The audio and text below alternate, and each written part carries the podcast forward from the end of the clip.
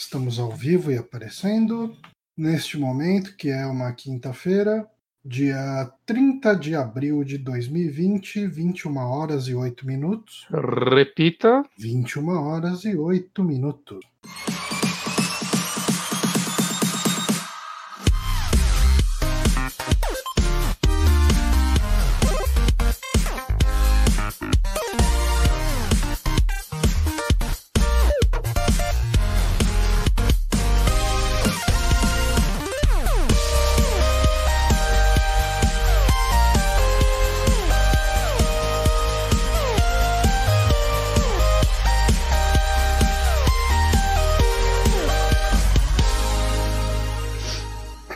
Estamos ao vivo com mais um saque aqui no Super Amigos. Eu sou Johnny Santos, estou aqui com o Guilherme Bonatti. Hello. E hoje é mais um daqueles programas que a gente fez na semana no, no mês passado, Uhum. que é. Qual que é o nome mesmo? Já esqueci de novo. Super Amigos. Central de atendimento Super Amigos. É isso aí, esse negócio aí. Onde a gente vai responder as perguntas que vocês enviaram no nosso e-mail, que é o superamigos.gmail.com ou contato.superamigos.com.br. Os dois caem no mesmo lugar, então você escolhe qual que vocês vão querer. Qual, peraí, qual é o Uhum. primeiro? superamigos.gmail.com Não, o outro, não, desculpa. contato.superamigos.com.br Ah, .com.br, o que eu fiz um teste mandando com .com e não chegou. É, eu ia, eu ia cadastrar a gente pra receber um aqui. você já entrou no nosso site, nosso site.com.br. Porra, para de falar essas coisas. Eu entrei, até respondi uma, um ouvinte lá essa semana. Hum. Aí, é isso que eu tenho a dizer. Não quero. Mas, é, sim, hoje esse é o programa de responder as suas dúvidas, as suas perguntas e ter um papo baseado no que vocês sugeriram. Sim. Lembrando sempre que esse programa é possível, ele é viabilizado graças ao pessoal que faz a sua contribuição no nosso apoia.se barra superamigos. Contribua lá com qualquer trocado que você puder despender, que você vai ter acesso ao nosso grupo de patrões lá no, no- no Telegram, onde rolam muitas discussões bacanas. Eu tenho entrado bem pouco, mas de vez em quando eu entro, estou trabalhando que nem um desgraçado. Hoje, para com isso, Johnny. Hoje eu trabalhei quase 12 horas. Boa. Então é menos que semana passada falou que trabalho trabalhando 13 horas. É, mas... tá, tá com folga aí esse Johnny. Tá, tá muito relaxado. Você, mas, entrou a... pra Naughty Dog, Johnny? Não, tá quase, viu? Mas eu queria agradecer também o pessoal que faz a colaboração por outros meios. Tem o pessoal que faz doação pelo PicPay, que lá no PicPay é o picpay.jluiz1981. J. Luiz com Z. E daí esse dinheiro é transferido aqui para a gente do mesmo jeito. Uhum. E também no, no, o pessoal que faz a sua assinatura aí, que doa a assinatura do Prime uh, pro nosso canal aqui, que a gente está nessa meta aí de, comple de cumprir, de completar 100 dólares para a gente conseguir sacar o dinheiro. Eu falei que eu ia ver, né, da outra vez, e eu acabei não vendo. Boa! E, enfim, talvez durante essa live eu dê um jeito. Opa, agora vai entrar nossa voz, vai ficar com eco, eco. Eita, Johnny. Não, é, eu vou tentar ver durante a transmissão. Hum, E daí, se eu conseguir encontrar aqui, eu divulgo quanto dinheiro falta. aí. Aqui é muita transparência. Mas sem mais delongas. Ah, hoje eu acho que, como a gente está com bastante pergunta, muito obrigado pessoal que enviou. Sim, vai pular o Amigames. O, o Amigames que seria dessa semana vai ser da semana que vem. Exato. semana Vai, que vai, vem vai manter. falar de um porque- jogo dessa semana. Exato, porque é o- que é o jogo que o Twitter falou bastante. Ah, ele tá fazendo 20 anos, 21 anos, sei lá. Eu não Hum. lembro, esqueci. É, ah, vou fazer desse jogo, porque, né, tipo, porra, é óbvio que eu vou fazer desse jogo. E aí, né, então vai ser semana que vem. Semana que vem a gente vai quebrar as regras um pouco. É isso aí. Isso aí, ninguém vai reclamar. As pessoas não reclamam de nada. Imagina se alguém reclama especificamente disso. De tudo que a gente que faz, eles reclamam falou- disso. Alguém vai reclamar. Espero. Ah, mas enfim, vamos aos e-mails ah, pelos quais chegaram as perguntas. O primeiro deles, aqui separado por você, foi do Diego Silva Neves, um dos nossos queridíssimos irmãos Neves, né? O Diego e o Uhum. E vamos lá. Fala grupo de bonecos não oficializados da Nintendo. Aqui é o Diego, Ai. mais, com- mais conhecido como Irmãos Neves. É, ele é tipo o Sandy Júnior, né? Que é o Sandy Júnior e a Sandy Júnior. é o Irmãos é. Neves e o Irmãos Neves. Com algumas perguntas para fomentar a nova atração. Número 1. Um, essa é para responder com o coração e não com a razão. Fudeu. Qual o melhor nome de jogo ever? Fica homenagem para o Márcio, que também gosta da franquia. O meu favorito é Harvest Moon A Wonderful Life, que também faz parte uh, de uma lista gigante de jogos que temos para GameCube e não jogamos. Numa cantância aí. É, a Paula, quando ela vai tomar banho, ela canta pro condomínio inteiro ouvir. Cara, melhor nome de jogo. Cara, é, é que, assim, é, é, engraçado que eu acho que ele deu a volta, que era um nome que, quando eu era moleque, eu achava fantástico. Uhum. E hoje eu acho meio. É, é, Devil May Cry. Eu achava um nome mó profundo. Cara, pior que eu tava pensando exatamente em Devil May Cry. Eu acho Devil May Cry um nome muito bom, cara. Então, ele, é, ele é, né? Mas é que eu não sei se eu ainda acho. Eu não sei. Eu tô olhando. Caralho! Eu vou pedir pra Paula diminuir o volume, porque tá complicado.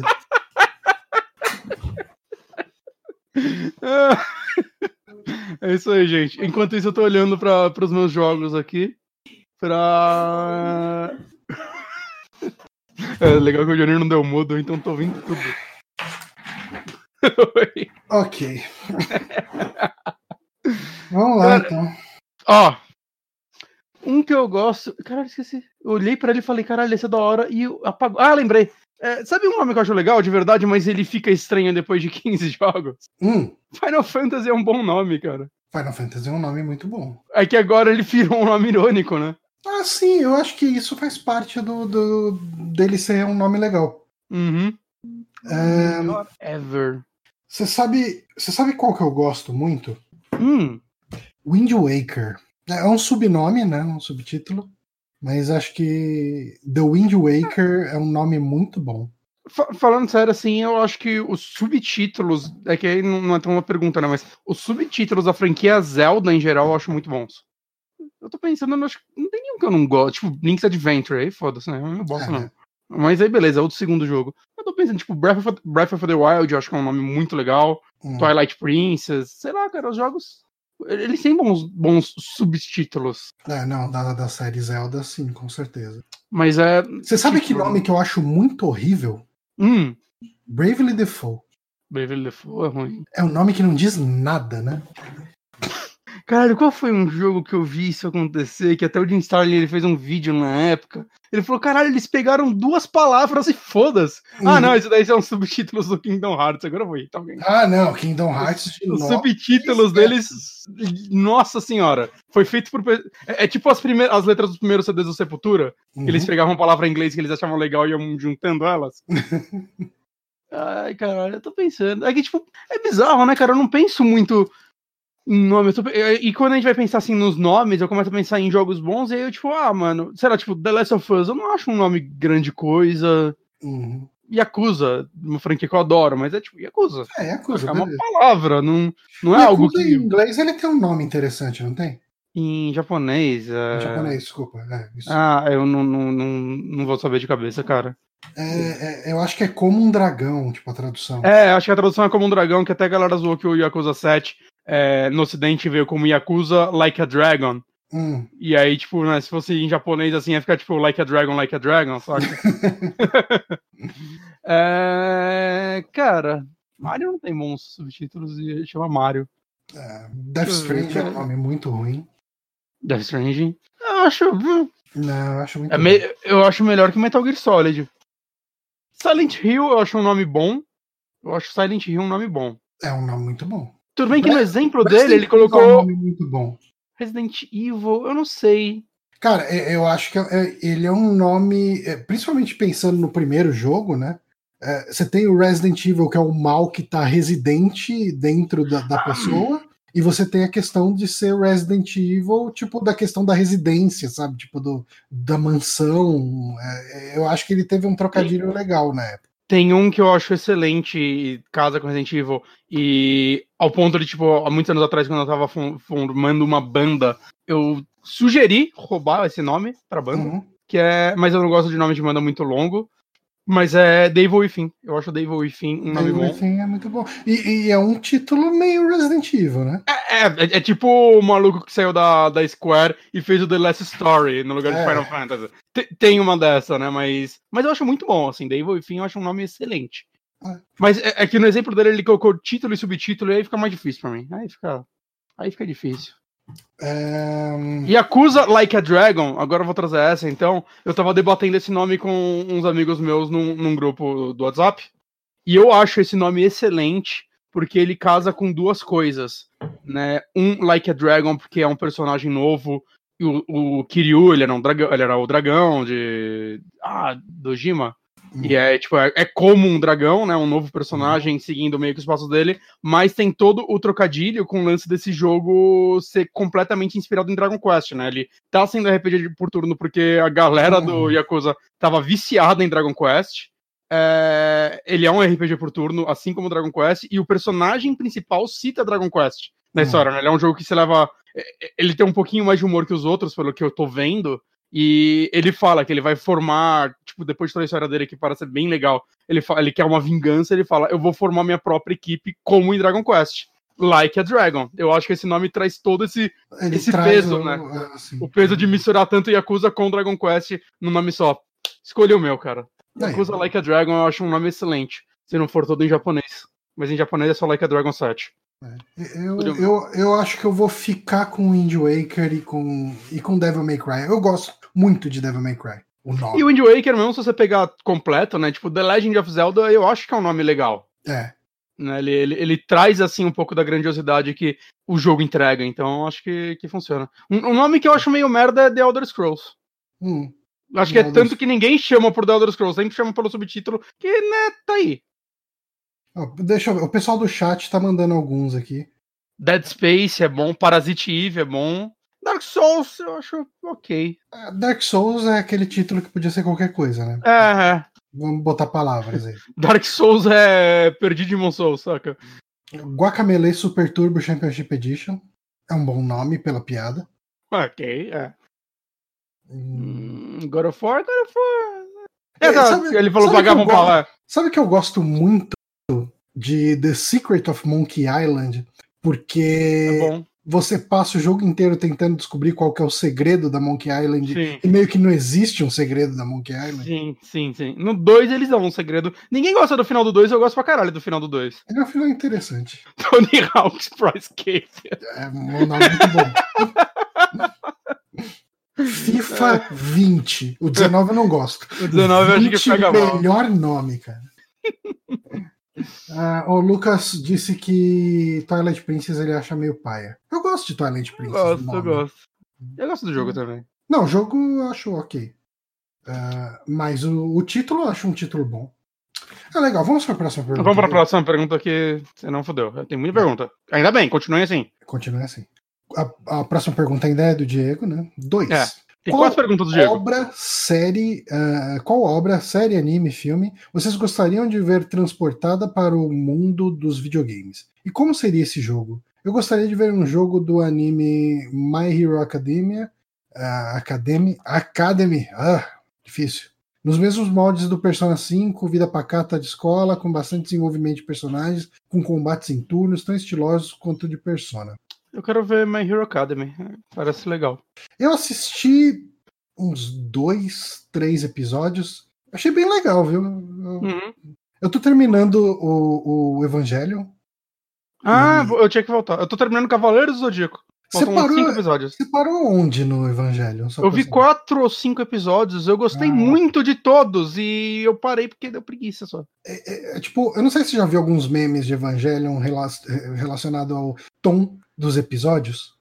Acho que não, acho que não. É, é, cara, os memes geralmente é tipo assim, alguém feliz, daí coloca lá, é, Evangelion. Ah, alguém assinou, alguém assinou, eu vi barulho. O Paulo Silva 6. Muito obrigado, Paulo Silva. É, bota lá, tipo, ah, eu acho que até o episódio 23, 20, não sei, tipo, 20, não sei. Aí coloca lá alguém feliz.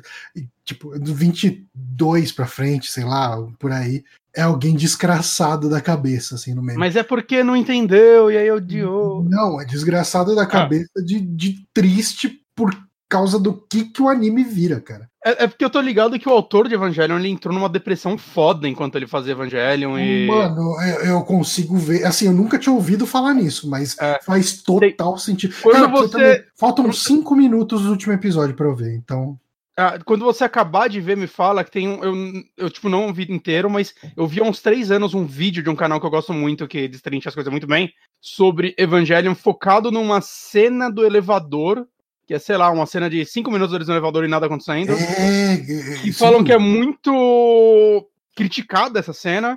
E é um vídeo de 20 minutos dele defendendo essa cena e explicando todo o contexto da. Tipo, do anime até chegar nessa cena e o que o autor tava passando. E depois que eu vi esse vídeo, eu falei, caralho, eu quero assistir Evangelion, cara. Isso parece bem interessante. Eu tô. Eu tô curioso por esse vídeo, porque assim, eu achei estranho quando chegou essa cena. É. Eu, sabe, por um instante eu achei que tinha travado, mas daí eu vi que alguma coisa se mexia ainda. Uhum. Mas eu falei, ok, tipo, ele parou, sei lá, por uns 30 segundos, 40 segundos. É, é 40 segundos num frame parado, praticamente, com, com muito pouco movimento, hum. e o silêncio naquela cena faz sentido. Eu vou. Aqui, eu, eu vou colocar aqui no chat e depois eu te mando pra você não perder, pra quem quiser ver. Uhum. Não agora! Depois o programa. Tá, tá depois, é lógico. Tá legal. Não, não, vou, não vou. Não, tô falando, você, tô falando para as pessoas do chat, pô. Ah, para as pessoas, ok. Mas agora, voltando pra pergunta, cara, me vem dois à mente, assim, e os dois são de anime, mas é porque ele escreveu anime primeiro e martela, né? Uhum. Eu quero muito um jogo bom do Berserk. Uhum. Né? Eu pensava muito num Berserk feito pela From Software, porque eles claramente são fãs de Berserk, né? Eles, todo jogo deles tem referência a Berserk em alguma coisa. E eu, eu, acho que um Berserk Souls poderia funcionar, teria que ser talvez uma história original, algo do tipo, mas poderia funcionar, poderia ser muito legal. Mas pensando mais no lado RPG e personagens, eu queria um Berserk feito pela galera do Yakuza, porque eles fizeram um Hokuto no, no Ken, que eu joguei um é pouco. É verdade. E parece ser tão legal esse jogo. E eu fico imaginando um jogo do Berserk que fosse assim, não, um RPG meio que focado numa região de Berserk, contando uma história daquela religião, religião, região, uhum. né? Porque o jogo que tem é um musou que é um musou ruim ainda, né? Eu, eu joguei ele umas quatro horas e é bem depois que eu joguei o Harry Warriors que eu, tipo, ah, olha só, eu acho que eu gosto de Musous. Eu joguei ele e falei, ah, agora eu entendo porque pessoas falam que existem Musous bons e ruins. Tem, eles são diferentes mesmo, saca? Ele, é ruim. Hum. E, sei lá, eu acho que seria legal, um approach legal, assim, pra, pra franquia, assim, um negócio mais RPGzão também, aberto e tal. Não aberto GTA, né, mas é um negócio mais focado numa, numa região e esses personagens. E o outro anime que eu penso hum. que poderia ter um RPG foda e eu acho que já teve no passado, mas eu não conhecia. Né, é o Ghost in the Shell, porque eu adoro coisas cyberpunk e eu acho que a estética de Ghost in the Shell é meio fascinante para mim. Eu acho que dava para fazer um jogo fantástico de Ghost in the Shell hoje em dia com as tecnologias atuais, né? Podia funcionar, realmente. Sabe o que, que eu gostaria? Um adventure de terror de Monster. Do anime. É um mangá anime. Ah, tá. Hum, hum. Mas você acha eu que, acho que, que ele, monstro se enquadra em terror? Ele é tenso em muitos momentos, né? Você tem um anticristo ali mandando é, assim pra baixo. É, que, que eu vejo ele meio quase como um, mais um thriller de investigação. Ah, sim. Embora, é, embora é que, é que ele tem momentos, né? É, e tem, eu tem acho momentos. que ele teria construções de cena desse jeito. É que eu acho que se ele fosse virar alguma coisa, a galera ia fazer uma visual novel dele. Eu não tô falando que é. deveria fazer isso, mas eu acho que é o que iria acontecer, infelizmente. É, não que eu tenha algo contra visual novels, mas. Uh, teria que ser um jogo com uma mecânica de investigação muito boa para você se sentir descobrindo as coisas que o tema descobre ali.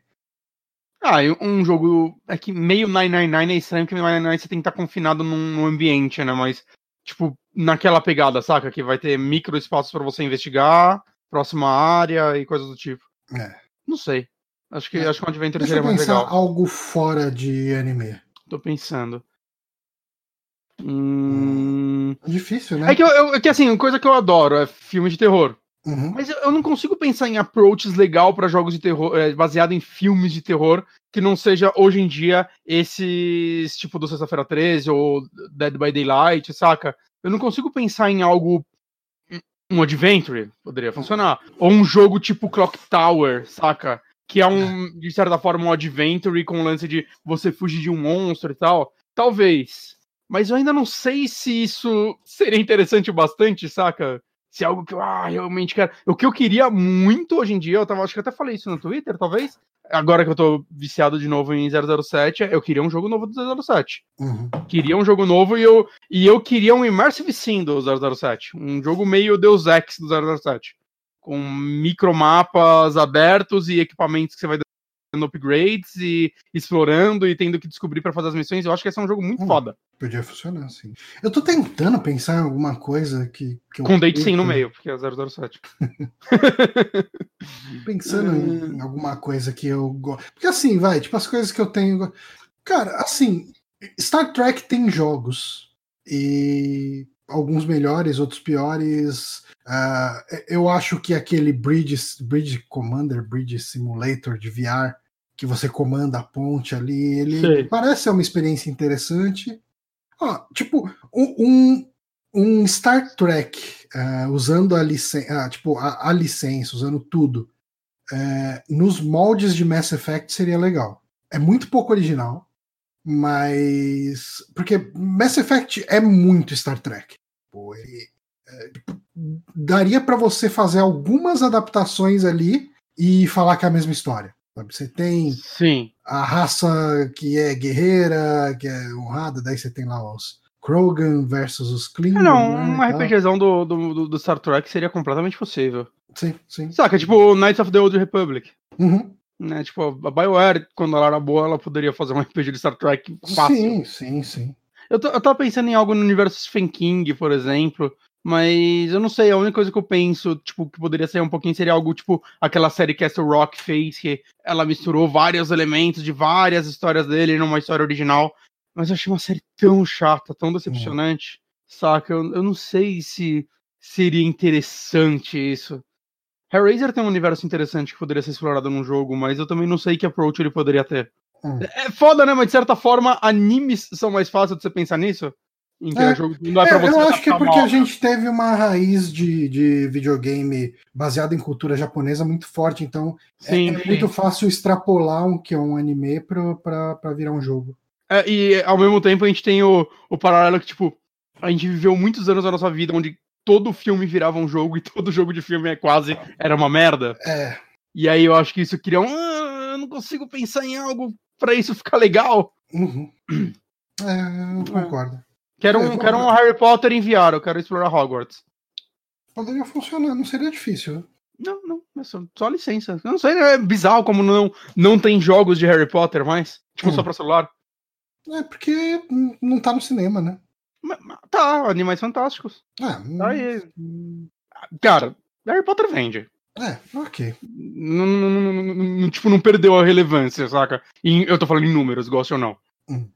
Não, não, não é questão. Eu, uhum. eu gostei de Harry Potter quando assisti.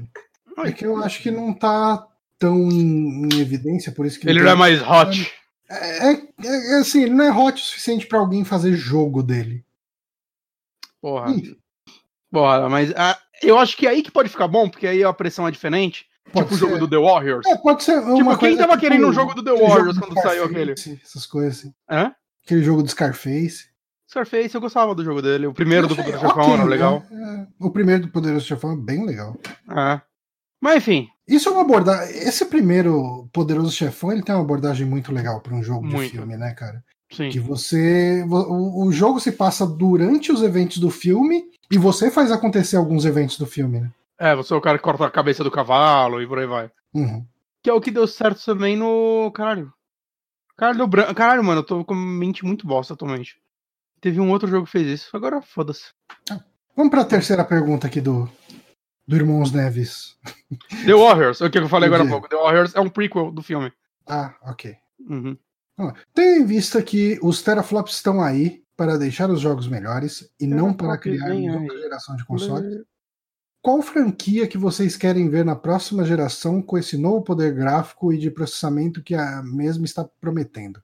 Quando a Nintendo chegar nesse patamar daqui uns 10 anos, eu gostaria de ter um Pokémon Open World em que você conseguisse ver os Pokémons em seu habitat natural, como em Monster Hunter, em que cada treinador conseguisse explorar o mundo e desafiar os gyms com a mesma liberdade do Breath of the Wild, assim como é nos mangás. Mas duvido que a Niantic fizesse um então, jogo bom, uh, mesmo se pudesse. Então, essa é uma parte engraçada, né? Porque é o primeiro que eu penso, né? Meu sonho é um Pokémon Breath of the Wild. Só que ela não precisa ter mil teraflops pra isso. Já existe Breath of the Wild, é possível Nossa. fazer pelo menos naquele nível, saca? É que quando for possível teraflops, não sei o que, a, a Niantic talvez esteja começando a pensar em fazer um jogo na qualidade do Breath of the Wild. Hum. É. Ela precisa manter do... o nível de eu tenho mais gerações de... antes. Eu tenho mais de 115 horas de Pokémon o último. Sword. Caralho, mano, minha mente tá ridícula. E eu amo esse jogo, então não, não vou criticar. Mas ele é um jogo perfeito, mentira. Ah, queria só agradecer a Thaís. A Thaís trouxe um grupo de seis pessoas para cá para assistir o jogo. Muito Olá. Thaís. É, ah, começa você nessa, Johnny. Vamos lá, deixa eu voltar aqui para retornar o eu pensamento. Quero um Assassin's Creed. Cara, é, sabe o que eu mais pensava enquanto eu, eu jogava Final Fantasy? O que eu mais pensava enquanto eu jogava Final Fantasy VII é como eu queria um Final Fantasy VI com esse tratamento. Porque Sim. o 7, ele, ele não é um jogo uh, que, que eu tinha um, um, grande amor por ele, que eu, que eu era.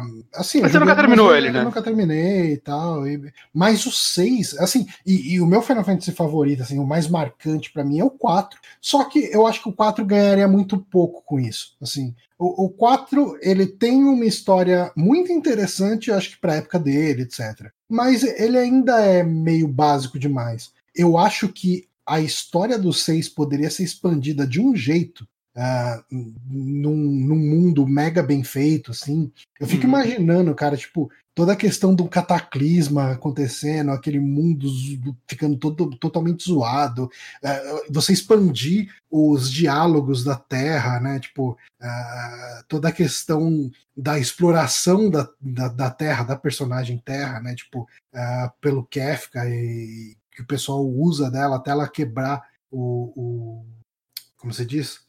Quebrar o, o a, a, coleira lá que controlava ela, toda a hum. história hum. dos Espers. É, cara, tem tanta coisa naquela história, e como eu queria rever. O 6, é, é, eu fico revoltado, cara, porque ele é. Ele é para mim o melhor Final Fantasy que existe. E eu sinto que as pessoas é. não. E, e, ele não, cara, ele tem aquele remake de Android que é atroz de ruim. É, é tudo que ele tem, né? Que o criador, acho que, acho que é o diretor do, do set, foi o Nomura, eu não lembro, do set remake, é, que falou que se puder, que queria fazer outros remakes, e ele citou cinco. Ô, oh, meu caralho, ninguém quer remake do 5, tirando é, o Japão inteiro. O 5 é, é meio complicado, né? Porque ele não é um jogo ruim. Só que, é que como ele, é... ele, não saiu uh, oficialmente nos Estados Unidos por muito tempo, uhum. uh, ele não tem tão. A gente não tem tanto um sentimento de nostalgia com ele, né? Eu Sim. fui jogar ele numa ROM traduzida para inglês, tipo na época do, sei lá, do Pentium 2, Pentium 1, não sei.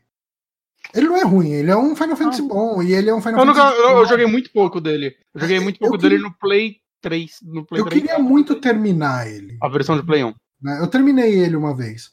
E aí? Uh, mas eu queria jogar. Tipo, eu queria rever ele porque eu lembro de quase nada da história, sabe? Eu lembro mas da a... menina pirata lá e tal, uma coisa outra. Mas é, tipo, ele, ele perguntou algo, tipo. É, tipo, com os avanços tecnológicos e tal. Eu acho que nada disso, tipo, do que a gente tá pensando até, dava tudo pra fazer nessa geração já, né? Ah, dá. Pensando em como a gente poderia extrapolar isso. Ah, eu queria agradecer, agradecer o Anderson que assinou aqui o nosso canal. Muito obrigado, Anderson. Tipo, eu quero um Musou que não pareça um jogo de PlayStation 2, saca? e aí precisa de muito processamento para isso. É, saca? É tipo, o, pensando, por exemplo, por exemplo, ó, por exemplo, acho, é, não é exatamente o que eu gostaria, mas dando um exemplo de uma coisa que talvez, por causa do lance do SSD louco deles, só fosse possível fazer foda na próxima geração. Um jogo hum. do Flash. Você correria de um lado pro outro de um mapa gigantesco e, tipo, sem loading, sem carregar textura, saca? E dando aquelas explosões de raios e ele for super rápido. E ele ser rápido não é deixar o jogo em câmera lenta, mas sim você realmente correr tudo e tá tudo processado já. Então, Isso é algo que eu acho que não daria pra fazer nessa geração. Foda é ser o controle, né? Ah, não, não, não tô falando que vai ser um jogo bom. Eu só tô pensando aonde, tipo, que tipo de coisa a gente pode extrapolar de se tornar possível. Saca? Tipo, que, ah, não, é só a próxima geração pode fazer isso. Os consoles são de mais teraflops. Que é mais ou menos o rumo da pergunta. Porque, tipo, se provavelmente pensar, ah, eu quero franquias de volta, cara, eu quero várias. Eu quero Parasite Evil de volta. Eu quero, sei lá, eu quero Silent Hill.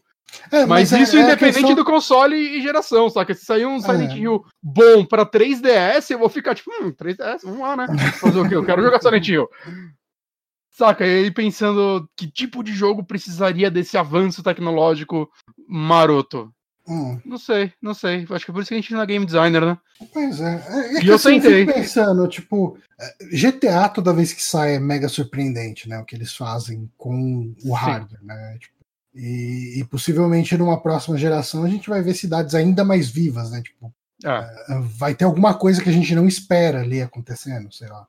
É. é, que, tipo, uma coisa que eu penso que talvez, é, quanto mais as gerações é, adiantarem, é, melhor vai ser, porque dá pra, tipo, processar mais, tipo, de inteligência artificial, essas porra toda. É, tipo, um jogo, um RPGzão, né? Eu sempre vou no RPGzão, foda-se. Uhum. É, a la Witcher, a la Skyrim, onde ações de um canto do mundo realmente tem uma influência real do outro lado e não só coisas... Saca? Isso acontece já em alguns jogos, mas eu sinto que é um limite, saca? É um limite do quanto uhum. o cara pode escrever. Essa missão vai influenciar aquelas três daquele outro lado, talvez. Mas um negócio onde, tipo, você faz um negócio aqui, do outro lado do mundo você vai ver as pessoas falando sobre isso. Eu, eu não sei se hoje as pessoas conseguem fazer isso. Saca? Uhum. Ou se o videogame vai derreter, porque, tipo, o sistema Nemesis do Shadow of Mordor já parece que é algo muito complexo ao ponto de, tipo, só ele usar isso. E todo mundo achava que era o futuro. Eu fico pensando quanto, saca, é, é, essas melhorias de inteligência artificial e processamento mesmo, né? Que é mais dados que eles vão ter que estar tá armazenando, né? Informações. Se tudo isso não, não possibilitaria esse tipo de mudança. O hum. Johnny não tem uma resposta, uma, uma opinião pro visto. Eu tô. Processando. Precisa de mais isso, teraflop pra ir mais rápido, Johnny. Eu. eu... Foi mal, cara. Minha cabeça tá frita. Ou um jogo tipo Red Faction, que você explodia tudo, e agora onde tudo, tudo mesmo é explodível. Ah, tem o Crackdown 3. Ah, é verdade, péssima ideia. Essa, é. essa ideia nunca vai resultar um jogo bom tirando o Red Faction. sair explodindo um monte de coisa. Verdade. Isso vai ser bom? Não necessariamente. É, eu não sei, cara, eu jogo point and click, então é muito complicado o que, que dá para fazer com bilhões de teraflops. Mas o próximo jogo da Wild Eye pode ter Ray Tracing nos pixels. Legal. Aí. Ray Tracing. O futuro. Próxima pergunta, a última pergunta do jogo. Uhum. E por fim, mas não menos importante, por quanto tempo vocês pretendem deixar o Márcio colhendo os louros do projeto de vocês? Visto que a foto daquele desertor ainda está no site. Tá lá ainda, não deixa eu ver. É, então, a gente precisava dar um jeito, né? E Vamos botar uma foto nova, Johnny. Ou a gente Pô, pode só desenhar, fazer um desenho na cara dele, do Diego. Eu tenho uma coisa para te falar. Eu tava fazendo uma análise aqui, acho que por isso que eu até dei um, um space out aqui. Hum. Nós fomos pagos pelo, pelo Twitch. Oi? Quando? Pagaram, tipo, essa semana. A gente bateu ah, a meta? Nem foi essa semana, foi. A gente chegou em coisa de uns 60 e poucos dólares e daí eles pagaram a gente. Eita porra! Tamo rico. Vou te, vou te transferir metade desse dinheiro aqui. Entrou um dinheiro bom. Aí! É. Aí, gente, dê, dê, dê subir aí, por favor. Por isso que eu não tava tão no vermelho. É, é, às vezes entra dinheiro a gente nem percebe. Oh, obrigado a todo mundo que colaborou. Muito obrigado. É, enfim, gente, é, a última pergunta. Quando que a gente vai atualizar as fotos? Cara, a gente precisa. Eu, pior que eu tava pensando nisso. Eu penso nisso com alguma frequência, porque. Caralho. Olha o meu, o, o meu mousepad. Peraí, que ainda não apareceu pra mim. Agora apareceu. Ah, não! Caralho, Johnny. Então, esse é meu mousepad. E, e toda vez que eu olho, eu falo, puta, ainda tem coisa do Márcio no. Eu tô entrando aqui no sobre. No, toda vez que eu entro no Facebook, é, aparece lá aquele, aquela imagem, aquele banner no grupo que tem o Honório e o Márcio. Eu pensei que ainda era a foto do bar com o Diego. Só, só... Ah, mas tá nós dois de um lado e eles dois do outro. Ah, não, é o Diego. É que tá, tá muito lento. Pra... Hum. Nossa, não dá pra cortar eles e deixar essa foto, cara. Eu tô muito magro. Nossa senhora, cara. Muito velho isso. É, a gente precisa providenciar isso. O Diego, não tá nem, o Diego não tá no Brasil há anos. O Diego não está no Brasil há anos. Exatamente. Caralho, mano. É, enfim, é, a gente vai fazer. Vamos ver isso aí. Vamos ver, tem que ver isso aí direitinho. Tem que ver isso aí. Vamos Você marcar. quer, que, eu- você quer que eu leia a próxima? Pode ler a próxima. Guilherme Carneiro. Hum. Boa noite, queridos. Sony, Nintendo e Microsoft conseguiram dinheiro infinito para comprar um estúdio publisher qualquer. Qual vocês acham que cada uma deveria escolher? E quais os cross- crossovers resultariam nisso? Minhas sugestões. Sony compra Konami e lança PES 2021. Ok. PlayStation Evolution Soccer 2021. Ah, Jogo. garoto. Caralho! Ô, tô gostando. Jogo de futebol na engine de PES com personagens da Sony, é, como o PlayStation All-Star Battle Royale, lembra? Esse Lembro. jogo aí que eles falaram que eles nunca tinham jogado Smash Bros. quando eles fizeram? Foi coincidência. Não, foi uma coincidência muito infeliz. É, sendo que uh, os Aliás, jogadores no melhor é estilo. jogo, né? Hã? né? Sendo os jogadores no melhor estilo Mega Man Soccer. A Microsoft compra a SEGA. Não, não, deixa meu Yakuzinha em paz. E lança Microsoft SEGA All-Star Racing, jogo de corrida nos moldes de Sonic, All-Star Racing, adicionando os personagens da SEGA e os figurões da Microsoft, como o Banjo, Battletoads, Master Chief, etc. Acho que tirando esses tem o, o Marcos Fênix e acabou. Hum. É, tudo na. Caralho, tudo isso na engine de Forza. Ah, eu, Caralho, eu quero ver o Sonic na engine de Forza. eu quero isso também. Eu quero. É, a Nintendo compra a CD Projekt Red, caralho, Cara, excelente ideias, cara. e lança Cyberpunk Mario 2078. Jogo onde Mario, com gráficos realistas, e Kenny Reeves ficam lado a lado contra a máfia de implantes cibernéticos para Yoshis feitos eh, em uma fábrica operadora por cogumelos escravos. opera- operada. operada por cogumelos escravos e comandada por Tech Bowser. Espero que tenha sugestões melhores que a minha, não tem como. Não tem, né? Abraços. Você já zerou o negócio. Guilherme Carneiro.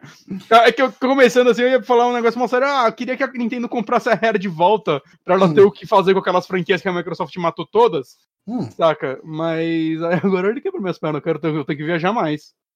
Você é um cara Ah. criativo, Johnny. ahn, eu queria que a Sony comprasse a Wadget Eye Caralho. e botasse dinheiro em cima deles para eles fazerem um, um remake da série Blackwell, mas numa engine de tipo de uns jogos da Quantic Dream. Caralho. Você acha que o jogo ia ser melhor assim, então, Johnny? É isso? Eu, Você joga Black e fala, é um jogo legal, mas. poderia ter gráficos melhores isso aqui. É, Eu, eu acho que existe uma limitação do que o David Gilbert consegue fazer com o dinheiro que ele tem. E eu não sei se o David Gilbert teria capacidade de fazer um jogo com uma linguagem cinematográfica. Eu estaria que não. Mas eu Não, acho que o universo dele poderia ser melhor explorado num, num ambiente mais imersivo. Eu acho que daria para você criar situações tensas de terror ah, com, na parte que você encontra os fantasmas pela primeira vez. Ele poderia crescer a- o universo dele para alguns lugares que a gente nem imagina. Olha aí. A Microsoft podia comprar a LucasArts, que eu já não sei quem é a dona das franquias dela, e dar tudo pro Tim Schafer fazer os jogos, já que ela tá com o Double Fine Ela já. tá com ele, né? Aí, eu queria, eu queria sei, alguém. ah, sei lá, a última adventure que o Tim Schafer fez foi o Broken Age. Eu Eu, gostei de Broken Age. gosto de Broken Age, mas eu acho que ele. ah, se eu for colocar ele junto com os adventures da LucasArts, ele não entraria no meu top 5, possivelmente. Eu teria que pensar com carinho. É. E- Eu acho que, analisando friamente, eu fico triste que eu terminei Broken Age e não terminei Team Boy, Team Boy de Park, mas eu acho que pensando friamente, eu acho Team Boy de Park um jogo melhor. Eu também acho. Não, eu também acho. Ó, pra Microsoft, é, é muito difícil pensar no que, que eu gostaria que a Microsoft comprasse.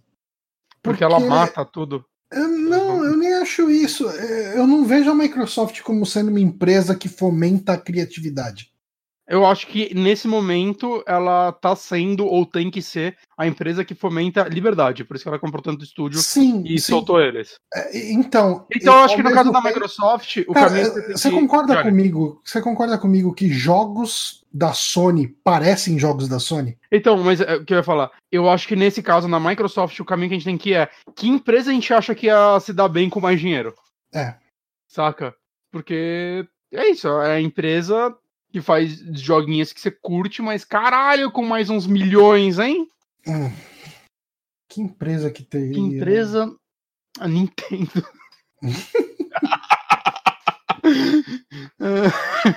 Ah, deixa eu pensar. Deixa eu pensar com carinho aqui. Que é tipo, uma que eu penso assim, mas é que ela não ia dar certo assim, é a galera do Yakuza. Eu tô citando muito eles, Hum. desculpa, gente. Mas é, tipo, Yakuza é um jogo que sabe onde gastar o orçamento dele. Mas eu acho que se Yakuza fosse um jogo mais caro, ele não daria certo. Hum. Porque, né, ele ia ter uma obrigação maior com números É, e esse coisas é um do problema. tipo. E é uma franquia que, tipo, sustentou por muitos anos vendendo, tipo, 100 mil cópias. Saca? Um pouco mais, né? Acho que eles vendiam umas 300 no Japão, mas... É, Saca, eles, se pagava, assim... eles sabem onde mirar para atingir o público deles e, e é isso. né? É, e, e eu acho que é isso que tem que ser. Uhum. É o que eu, que eu elogio muito dos últimos filmes, tirando o remake do Brinquedo Assassino, que eles falaram, ah, que eles, ah vamos fazer um filme direto pra TV, orçamento baixo, então a gente não tem que agradar ninguém tirando os nossos fãs. Vamos fazer um filme então pra agradar os fãs. E aí tá aí, os filmes que os fãs gostam bastante, os dois últimos, tirando o remake, e que se pagaram fácil aí, lançando pra DVD e Netflix. hum, tá, eu ainda não dei as minhas. Assim, eu queria muito que que os bots fossem verdade e a Sony comprasse a Konami. Comprasse a Konami não, né? Comprasse as, a- as franquias da Konami. Eu, eu acho que isso seria uma coisa legal pra caramba mesmo. Apesar de eu achar que Castlevania casaria melhor com a Nintendo, é, Metal Gear e Silent Hill é a cara da Sony. É, é, é, tipo, algumas franquias eu me pergunto. Assim, algumas franquias eu acho que poderiam ser dadas para estúdios independentes, sabe? Você, é, tipo, você dá um contra pra Joy Masher. Por mais que. hum, eu acho que a, a Joy Masher já fez um contra muito bom com o Blazing Chrome, mas é, é, eu não vejo. Eu não vejo contra virando um jogo AAA. Sim, sim. É. A Nintendo, eu realmente queria a Rare de volta pra ela, porque eu acho que a Microsoft ela não liga pros jogos, Hum. saca? Tipo, mais de 10 anos sem mexer na maioria deles, acho que mostra isso. E isso não quer dizer que a Nintendo fosse fazer algo, né? Que ela também encosta as franquias dela como louca, mas é, dá aquela esperança, tipo, comprando a Rare de volta e trazendo os funcionários, pelo menos os antigos juntos, juntar ela com a Retro e você teria quase o time clássico de volta, Hum. né? Mas. Ou então ela compra a Crytek, que também tinha gente da Rare na Crytek. E aí ela voltava a fazer os FPS que a Nossa, Nintendo não tem teve mais. aquele lance que anunciaram um Crysis novo, um remake de Crysis, é isso? Eu não sei nem se é remake ou remaster, cara. Eu- não consigo pensar num jogo mais relevante pra ter um remaster, porque é um jogo que chamava atenção pela tecnologia e boa parte dela tá É, datada hoje em dia. anda, né? É. Tipo, se é um remake, talvez, mas eu ainda acho que se é pra fazer um remake de Crysis, faz um Crysis novo, porque eu não acho o Crysis Ó. um jogo bom. Uma coisa que a gente pode pensar para Nintendo é que franquia seria legal de ser incorporada em- Nintendo, tipo é, certeza de estar num Mario Kart, num, num Mario, num, num Smash Bros. é, Hum. em peso. É, Eu, eu queria que a Nintendo. É que eu não vou saber o nome dos estúdios, mas pegasse aqueles estúdios menores que faziam umas experiências muito loucas no DS, Hum, saca? Tipo, é que agora veio na minha cabeça o. O Phoenix Wright, né? Não é uma empresa pequena que faz, a Capcom, uhum. né? Mas, tipo, porra, é Phoenix Wright novo, hein? O último foi pra 3DS, né? É, faz E é uma franquia que é tipo, essa franquia é a cara da Nintendo. Faria sentido se um dia a Nintendo negociasse Phoenix Wright. Ah, eu gostaria que a Nintendo negociasse. Você acha que, o- que Visual Novel tem cara de Nintendo? Eu não acho. Cara, Phoenix Wright? É. Não sei, tá. Tipo, ele fez sua história no, no DS. Então, mas eu, eu nunca vi ele como um jogo Nintendo, sabe? Tipo, É? eu, eu, eu acho ele um, um jogo, tipo, um- uma excelente visual novel do, tipo, que sai para consoles da Nintendo, mas eu não acho que, tipo, eu não consigo ver ele fazendo parte do universo Nintendo, da marca Nintendo. Hum. Uma empresa que eu acho que faria todo sentido ser comprada pela Nintendo. Sentido, eu tô querendo dizer. Pelo histórico. Não acho que faria sentido ela realmente ser comprada porque ela faz muita coisa para todas as empresas, mas eu acho que ela tem uma ligação boa com a Nintendo. É a. E já que a gente tá viajando, bora viajar, é a Bandai. A Namco uhum. Bandai ela tem uma ligação forte com a Nintendo, é, né? Elas, é. elas têm divisão. Tinham divisão de alguns estúdios, né? Tipo, o estúdio do Xenoblade era das duas. Tem o, o Fatal Frame, é uma franquia que é, é das duas e acho que mais outras. Né? Acho que tem uns cinco donos dessa porra de franquia. Mas tô, é, é, bizarro pensar que Fatal Frame, a Nintendo é dona de parte dessa franquia. É, saca, ela faz, ajuda a fazer, co-desenvolve Smash.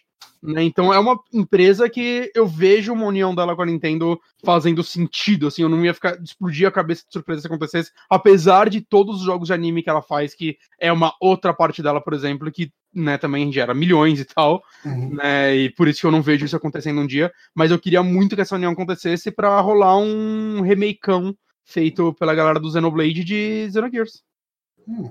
Eu acho que faria total sentido. Pode acontecer isso sem a Nintendo comprar Bandai, saca? Sim. Mas. Sei lá, a gente tá aqui pra viajar, bora viajar, né, porra? Eu acho que a, a licença ainda é da Square, né? Da Bandai.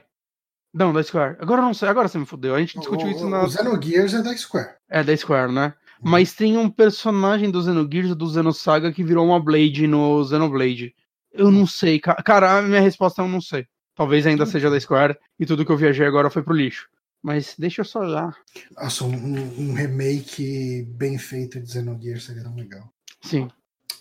Ah, ó, o Felipe falou Turma da Mônica pela Nintendo. Porra. Ah, a é... Sony pra mim, eu só penso, pensando em sério, assim, é Konami, cara. Eu acho que a Sony tinha comprado as franquias da Konami. É, aquele boato, nunca um boato fez tanto sentido, né? Nunca, nunca, nunca doeu tanto saber que não é isso, né? Que ele já falou, ah, não vai ser o que vocês estão pensando. A gente, ô, é. oh, porra. A, a, a, Nintendo também faria sentido comprar uma Atlus da vida, né? Elas têm bastante ligação, tinha fazer aqueles. Atlus? É, é Atlus, né? Que fazer, tipo. Além dos RPG pra caralho, que tem muita ligação com a Nintendo, né? Tirando o personagem hoje em dia. Eu compro os. Não, a terceira é da Asus. Eu confundo as duas. Ou é a mesma empresa? Johnny, me ajuda. A Asus é que faz celular. É, porra, fica tendo o mesmo nome essas porra. Que, que, que, que, eu falo isso porque eu tava pensando esses dias, eu, eu vi alguém twittar, tipo, porra, cadê um novo Trauma Center? Eu, porra, Trauma Center é um jogo legal. E... Trauma Center é um jogo que funcionaria no Wii, no Switch. No Switch. No Wii também. Sim. Sim. E, e tipo, é, sei lá, eu acho, eu acho que tirando a Persona, assim, que me vem à cabeça agora, é, é uma empresa que tem uma ligação muito forte com a Nintendo, então acho que faria sentido. Uhum. Legal, muito e obrigado. a Microsoft então, é só dar dinheiro para alguém. Guilherme Carneiro pela pergunta. Vamos para a próxima pergunta aqui, que é do Peter PPL. Quem? Oi? Eu ou você? Pode ser eu. Queridos. Johnny e Bonatti, voltei a jogar videogames há pouco mais de um ano. Gost... Pouco mais de um ano, ponto. Gostava bastante na infância e adolescência. Peguei o final do Super Nintendo, Nintendo 64, Play 1, Play 2, GameCube e o começo do Play 3. Tem uma geração inteira de backlog. Então, estou dedicando boa parte do tempo a joguinhos. Mas ultimamente tenho refletido sobre estar jogando demais. Poderia ler mais livros, assistir a mais filmes, socializar mais, estar mais com a família. Pela experiência, o que vocês acham? Como administram o tempo de vocês? O hobby favorito de vocês é jogar? Quanto tempo jogam por semana, por dia, por semana? Gosto muito de RPGs, mas tenho muito interesse pelos a mais variados gêneros e tento conciliar tudo. Indies, AAAs, JRPGs, é, de 100 horas. Então, algum conselho sobre como. então, algum conselho sobre como escolher o que jogar? Gosto muito de acompanhar os Super Amigos, queria ter ido no encontro, mas não moro mais em Sampa. Espero poder ir no próximo. Abraços e fiquem bem. Peter PPL ou Pedro. Muito obrigado, Pedro, pela sua pergunta, mas vamos lá. Uh, eu tava numa fase que eu tava jogando muito pouco e tava fugindo ativamente de experiências AAA, né? De, de qualquer coisa com 20 horas ou mais eu tava meio que fugindo. Uh, e, e, foi principalmente na época que eu tava me dedicando muito a Star Trek, né? Tipo, eu hum. ia pro trabalho assistindo Star Trek no celular eu voltava para casa, assistia uns dois, três episódios e dormia. E assim, tipo, hum, quando dava vontade de falar, puta, podia estar jogando alguma coisa, eu pegava algum point and click que jogava uma horinha, duas por dia, matava em umas quatro, cinco jogadas e beleza, tava legal. Voltava já pro, pro Star Trek. eu. Então, assim, eu, eu tive uma fase recente de estar tá com um pouco de bode de videogame. E, e eu acho que não tem nenhum problema nisso, cara, na real. E, e, e, eu acabei aproveitando essa época justamente para assistir alguma coisa. E me dediquei pra caramba no Star Trek, assisti um monte de coisa e tal. Um... É que eu acho que o problema dele não é, mais, não é tanto bode de videogame, é mais, tipo, tá jogando demais e achar que não tá aproveitando outras coisas também, né? É, então, mas às vezes você tá jogando demais. E às vezes você pode. É. O que, eu, o que eu tento fazer hoje em dia, e eu não vou falar que eu consigo sempre, né? Também, se eu tô muito fissurado no jogo no momento, eu falo, foda-se, hoje eu vou quebrar o que eu faço, mas eu costumo meio que estipular horários de coisas para fazer. Então, até normalmente umas 10 horas eu jogo alguma coisa aqui no meu quarto, aí depois eu desço e às vezes eu jogo mais uma horinha de Switch e tal, mas normalmente quando eu desço eu procuro ou ler alguma coisa, ou assistir um filme, pegar, tipo, às vezes abrir no, no, no iPad mesmo para assistir, saca? Uhum. E um filme, alguma série e tal, e pegar, tipo, mais essas uma hora, duas horas para botar isso em dia. Uhum. Leitura eu costumo ler no metrô mesmo, né? Agora, no máximo, assim, é coisa que eu tô lendo no iPad, né? Tipo, mangá e tal. Aí eu leio aqui em casa, porque eu não pego o metrô com ele. E é isso, eu vou criando essas divisões. Agora, também a parte sobre diversificar o jogo e tal. É, é, eu, eu tenho um, um, problema muito sério com isso, assim, é, e que eu tô tentando. Tipo, eu tenho um lance que eu quero jogar tudo. E chega um momento que assim, você vê que tipo, isso é impossível. Uhum. Saca? Mesmo se você não estiver trabalhando, isso é impossível. Existe um tempo hábil pra você fazer isso. É que a gente acha que, ainda mais a gente que escuta podcast, a gente escuta um podcast que tem três integrantes e os três recomendam alguma coisa, e a gente fala, porra, eles conseguem jogar, eu também consigo. Mas é tipo cada um jogando uma, duas coisas. É, exato. Três. E a gente não entende que a gente é uma pessoa só. E eu, eu fiquei muito tempo fugindo de jogos meio longos, assim, né? Tem principalmente RPG de RPG, que eu acho que. Eu não sei, tipo, quando eu pego um RPG tipo um Witcher, parece que eu sinto o tempo voa, porque ele é um jogo que você não tá só seguindo a história, né? Você tá normalmente fazendo side quest, explorando. Uhum. É um jogo que você se perde nele. Enquanto RPG japonês, por mais que, principalmente hoje em dia, eles têm mais side quest, mais exploração, eu sinto que eles ainda são muito focados na quest principal. Uhum. E isso não é um problema deles, isso é uma característica deles. E por conta disso, eu achava eles jogos um pouco mais cansativos. Saca? Eu vou sentar para jogar um Dragon Quest, cara, eu vou estar tá jogando Dragon Quest, eu vou estar tá acompanhando esses personagens e eventualmente fazendo uma coisa aqui, outra ali, fazendo uma dungeon escondida pra pegar uma arma diferente, que seja. Mas eu sinto que ainda muito foco é esse. E eu comecei a fugir disso porque eu achava, tipo, ai, nossa, mas eu vou ter que, tipo, seguir essa, essa linha por 50, 100 horas e nesse meio tempo eu poderia jogar outros 20 jogos, saca? Uhum. E, tipo, principalmente esse ano, assim, acho que eu cheguei a falar com o Johnny e tal, eu falei, cara, eu, eu tô com tanto jogo grande encostado, sabe? Eu terminei o Xenoblade 2 agora comecei a jogar quando ele saiu em 2018, sei lá, e eu parei de jogar ele por muito tempo e eu sempre ficava, porra, um dia eu tenho que voltar, porra, um dia eu tenho que voltar. E eu joguei um monte de experiênciazinha, eu não tô falando que experiências pequenas é, normalmente não são boas. O que eu tô falando é, eu joguei muita coisa que, assim, eu nem lembro. Uhum. Que não significou nada para mim, mas ah, não, quero jogar esse jogo, quero jogar esse jogo, quero jogar esse jogo. E quando eu voltei agora pro Xenoblade, eu caralho, mano, porra, eu passei agora mais 60 horas nesse jogo em algumas semanas. Foi só um jogo que eu joguei, mas caralho, mano, eu tenho memórias dele que eu provavelmente vou lembrar por anos. Uhum. Saca? E eu não tô querendo dizer que, tipo, só jogo grande traz isso. Mas eu tava fugindo de um gênero. A fim de jogar uma porrada de coisa para é, ter o volume e é, se é. priva é. de, muita... de, de, aproveitar uma experiência maior. E é muita coisa que eu não tenho tanta vontade assim de jogar, mas eu olho e falo, ah, mas isso daí é só 5 horas, e aí você mata no final de semana. Mas você pensa, porra, 5 horas não é pouco tempo. É muito tempo. Saca? Tipo, dentro de um entretenimento, saca? Não é pouco tempo. E aí, tipo, hoje eu, eu tô nessa, eu, cara, se eu pegar agora, aproveitar principalmente agora que estão adiando uma porrada de jogo e tal, para pegar meu backlog de RPGs que eu acumulei durante esses anos e, e, focar neles, eu não vou conseguir terminar todos, eu tô ligado disso, mas uhum. se eu focar neles, eu vou ter. Saca, normalmente eu sei que às vezes você vai jogar uma experiência de duas horinhas, cara, que você vai lembrar o resto da sua vida, cara. Tem jogos uhum. tipo Journey que tá aí pra isso, né? As pessoas amam ele, eu gosto muito dele, né? Brothers, A Tales of Two, uh, a Tales of Two Sons. Isso. É um jogo que o Johnny não gosta, mas. Chato. Nossa, eu, eu, saí completamente apaixonado por esse jogo, né? É um jogo que eu nunca vou me Saiu esquecer completamente dele. apaixonado. Hum. Tipo, eu nunca vou me esquecer de Brother, saca? Foi, eu joguei numa noite. Eu nunca vou me esquecer desse jogo. Mas tem muita experiência aí que também a gente joga, só joga porque tem que jogar, cara. Eu, eu sinto.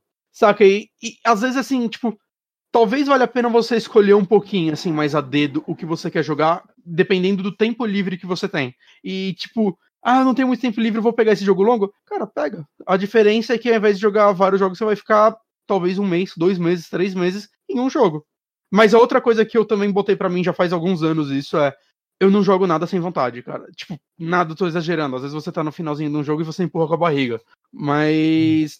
Ah, eu tô jogando esse jogo, mas eu quero tanto jogar aquele, mas eu tenho que acabar esse. Eu já desliguei disso. Eu, ah, foda-se, eu vou pra aquele. E um dia eu volto para esse, talvez. E às vezes eu volto. Uhum. Tem gente, eu conheço gente que fala que nunca mais consegue voltar. Você para com um jogo por uma semana, acabou o jogo pra ele. Ele não volta. Ele saca, eu consigo, depois de um tempo mas tem gente que não consegue, e se esse é o seu caso, beleza, eu entendo. Mas o que eu reparei é, tem muito jogo que eu tô jogando, eu tô curtindo, mas aí chega um momento que eu não quero mais, e eu, porra, mano, se eu forçar a terminar esse jogo agora, é, eu vou estragar minha experiência com ele. Ele vai se tornar um jogo que vai enterrar muita coisa positiva que eu tinha sobre ele, porque eu, esse último, sei lá, cinco horas, eu me forcei a empurrar ele. Então, sei lá, cara, eu, eu, acho que não tem problema, eventualmente, você assumir que você não quer jogar o que você tá jogando agora. Uhum. E ir pra um próximo. É. Ou às vezes, como o Johnny fez, cara, dá um tempo. Às vezes você. Puta, eu tô jogando, sei lá, muito e eu queria. Eu queria estar tá assistindo outra coisa. Não, eu tenho. Você não tem que assistir nada. Você não tem que fazer nada. Uhum. Tirando, sei lá, né, suas obrigações Trabalho. da vida, né? Uhum. Trabalho, família, essas coisas. Você não tem que fazer nada, cara. Tem quem fala, você tem que ver esse filme. Não, você não tem. É, se você tiver interesse, assista. Se você tem interesse, jogue. Saca? É. Tipo, a gente eu, tem que aceitar eu, isso. Eu tava precisando de Final Fantasy VII Remake. Eu, Bom, eu tava né? muito tempo sem chegar e me dedicar a um jogo e, e me apaixonar por um jogo, sabe? Tipo, hum. e, e, Final Fantasy VII foi isso. Tipo, eu joguei aí 40 horas em duas semanas, três, uhum.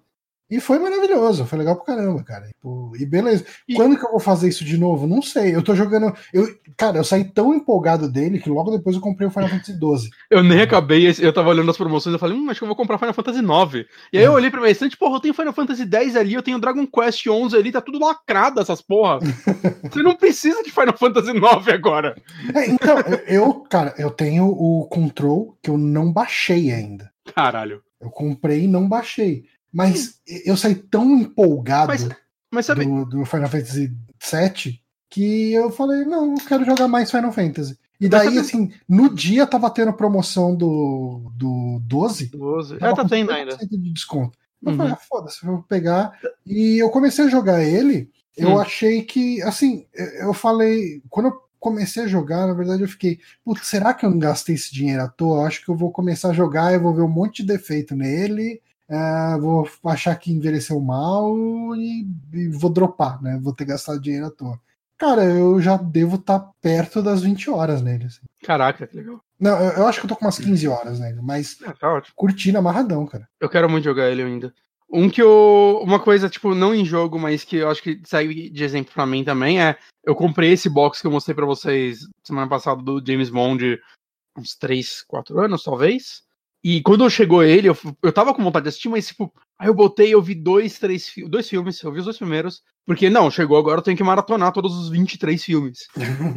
mas eu ainda não tava com aquela vontade. E, cara, tava difícil, assim. Eu, eu tinha menos coisas positivas para falar sobre esses filmes. E, tipo, esse tempo me deu essa ânsia, saca? Eu já vi três filmes, tô maluco para continuar essa maratona. Por quê? Porque eu tô afim agora de ver. Eu tô aproveitando mais eles por causa disso, saca? Eu não tô vendo porque eu tenho que ver, eu tô vendo porque finalmente eu quero ver. Saca? Então, beleza, saca? Eu, tipo, eu costumo de tempos em tempos. Eu não tenho mais saco pra ver muita série seguida. Série me cansa. Hum. Então eu pego de tempos em tempos, vai, é, essa. Tô vendo filmes. Que filme, né? Isso acaba aí. Aí eu pego, vejo um filme X, Y, Z, eventualmente falo, agora eu vou ver uma série. Aí eu pego que nem eu fiz agora, maratonei Better Call Saul. Uhum. Saca? Aí, tipo, depois eu paro, não tem mais, eu, eu fico um tempo grande sem ver nada. Aí depois eu volto, tipo, ah, agora eu quero ver meus slasher. Eu fico um tempo, tipo, só vendo slasher. Depois eu fico um tempo só vendo outra coisa. Tipo, eu acho que é normal, assim, a gente ser meio de fases, assim. É fase, né? A gente, a gente quer consumir. O Johnny passou o quê? Um ano e meio agora no Star Trek, que louco, assim. Sim, sim. É, cara, era. Ó, se você for analisar aí, eu assisti, é, somando séries aí, né? Foram 21 temporadas de. 21 temporadas de Star Trek assisti. É, temporada pra porra. Quanto RPG é, você é, terminava são aí, sete, sete de cada série, cara. Quanto RPG você não terminava, João? Pois é, é, é que assim, teve os guias, né, que eu segui Sim. pra assistir os episódios essenciais e tal, mas ainda assim, o, tipo, o, o, a Voyager acho que foi a que eu mais segui é, seguir guia, né? Então eu Uhum. acabava vendo coisa de tipo dois terços da temporada, de cada temporada, né? Hum. Ah, agora o, o Deep Space Nine e o, e o, o The Next Generation eu assisti tudo. Tipo, The Next Generation eu não assisti inteira a primeira e a segunda, o resto foi tudo. Caralho. É, eu, e eu tô nessa ainda enrolando há dois anos pra ver Star Trek, mas uma, quando eu tiver vontade eu vou ver a porra toda. É, é, isso, isso. Não, não existe pressa. Próxima. Próxima pergunta é mais rapidinha. Hum, Eduardo Ramos. Olá, amigos. hum. Olá. Faço uma pergunta pra vocês. Qual a melhor comida de rua e por que é cachorro quente com purê? Abraços, Eduardo Ramos. Eu, eu li essa pergunta e eu pensei numa resposta. Eu não sei se eu vou ser meio babaca de falar essa resposta, mas teoricamente é uma comida de rua. Hum. É, é que, tipo, de rua tem que ser. Tipo, um food truck? Tipo, um barraquinho? Ou pode ser aqueles lugares que você entra. Que, se você pegar, tipo, muita coisa de comida japonesa, é meio comida de rua. Hum. Saca? Você entra e come aqueles gyoza louco, rapidão. É, assim, aqui na Liberdade você consegue comprar gyoza na rua, assim. Tipo, Aquele, aqueles pãozinho fofinho com carne de porco dentro. Tem aqueles espetinhos de camarão também. É que você não gosta de camarão. Eu não gosto de camarão. Mas é que assim, eu, eu ia viajar porque eu vejo isso no Japão, parece que a galera tem as barraquinhas loucas de, de lamen e tal, a galera come rapidão. Mas eu não acho justo dar essa resposta, visto que aqui a gente não come lamen rapidão. É, e, Não é lamen. e- é, e o tipo de lamen que a gente come aqui não é igual esse lamen feito rapidão lá fora. Exato. Embora, não indo em lamen, mas indo pra uma outra parte de comida é, asiática, Hum. aqui a gente come yakisoba na rua. Sim. Já comi aquele yakisoba da, da Augusta bastante. Não, Tiozinho no carrinho, vai tacando um negócio de plástico, você come e era bom. Cara, tinha um. Quando eu trabalhava no Buscapé, tinha uma Kombi ali, que era o Tatão Lanches. Era, cara, era ridículo o negócio, porque ah, tinha um McDonald's mais ou menos perto. Eu, eu acho que na época uma combina. Isso aí, cara, 2006, 2009 no máximo. Então, um- uma promoção do McDonald's nessa época devia ser uns 15, 16 reais, talvez, uma promoção de Big Mac. Por 5 reais lá, a gente comia um lanche, cara, que era, era uma sacanagem o negócio. Era pão com três hambúrguer, linguiça, ovo. É- era ridículo, É o cara. X Brasil, né? Não, cara, mas era ridículo, cara, era, era muito ridículo, assim. Eu não tô exagerando. Tinha lanches que, assim, o cara tinha mais do que dois hambúrgueres e, e tinha linguiça e salsicha e ovo e queijo e presunto junto, tudo num lanche. Cara, num, vira uma baguete pra Tinha comportar um- todo esse recheio. Tinha um lugar que eu comi Franca que meu primo me levava, levava, chamava Bolota, alguma coisa assim. E tinha o lanche louco deles também, dessas que vinha tudo. E eu lembro que eu fiquei impressionado quando eu fui lá, porque tinha hambúrguer e bife. Aí, ó. Cara, mas Hum, linguiça e isso- salsicha tá de parabéns, cara. Não, ca- cara, era, era absurdo. Mas, assim, de comida de rua. Eu não sou muito fã de cachorro quente de rua. Que, tipo, eu- de rua que eu tô querendo dizer, tipo, nem dos lugares, assim, normalmente. Eu gosto de fazer cachorro quente em casa. Então. Um pão francês. Eu, eu acho que. Cara, eu acho que um cachorro quente, daqueles podrão com milho, é, com purê de batata, Ervilha. tipo, vina- ervilha, vinagre. Aquela, aquela salada que por acaso tem uma salsicha e um pão ali no meio. Normalmente duas salsichas. É, daí é É, eu acho que você sair. Tipo assim, faz muito tempo que eu não faço isso, mas você sair de uma de um boteco na 13 de maio ou de um Sim. show e comer um negócio desse é, é, é um prazer.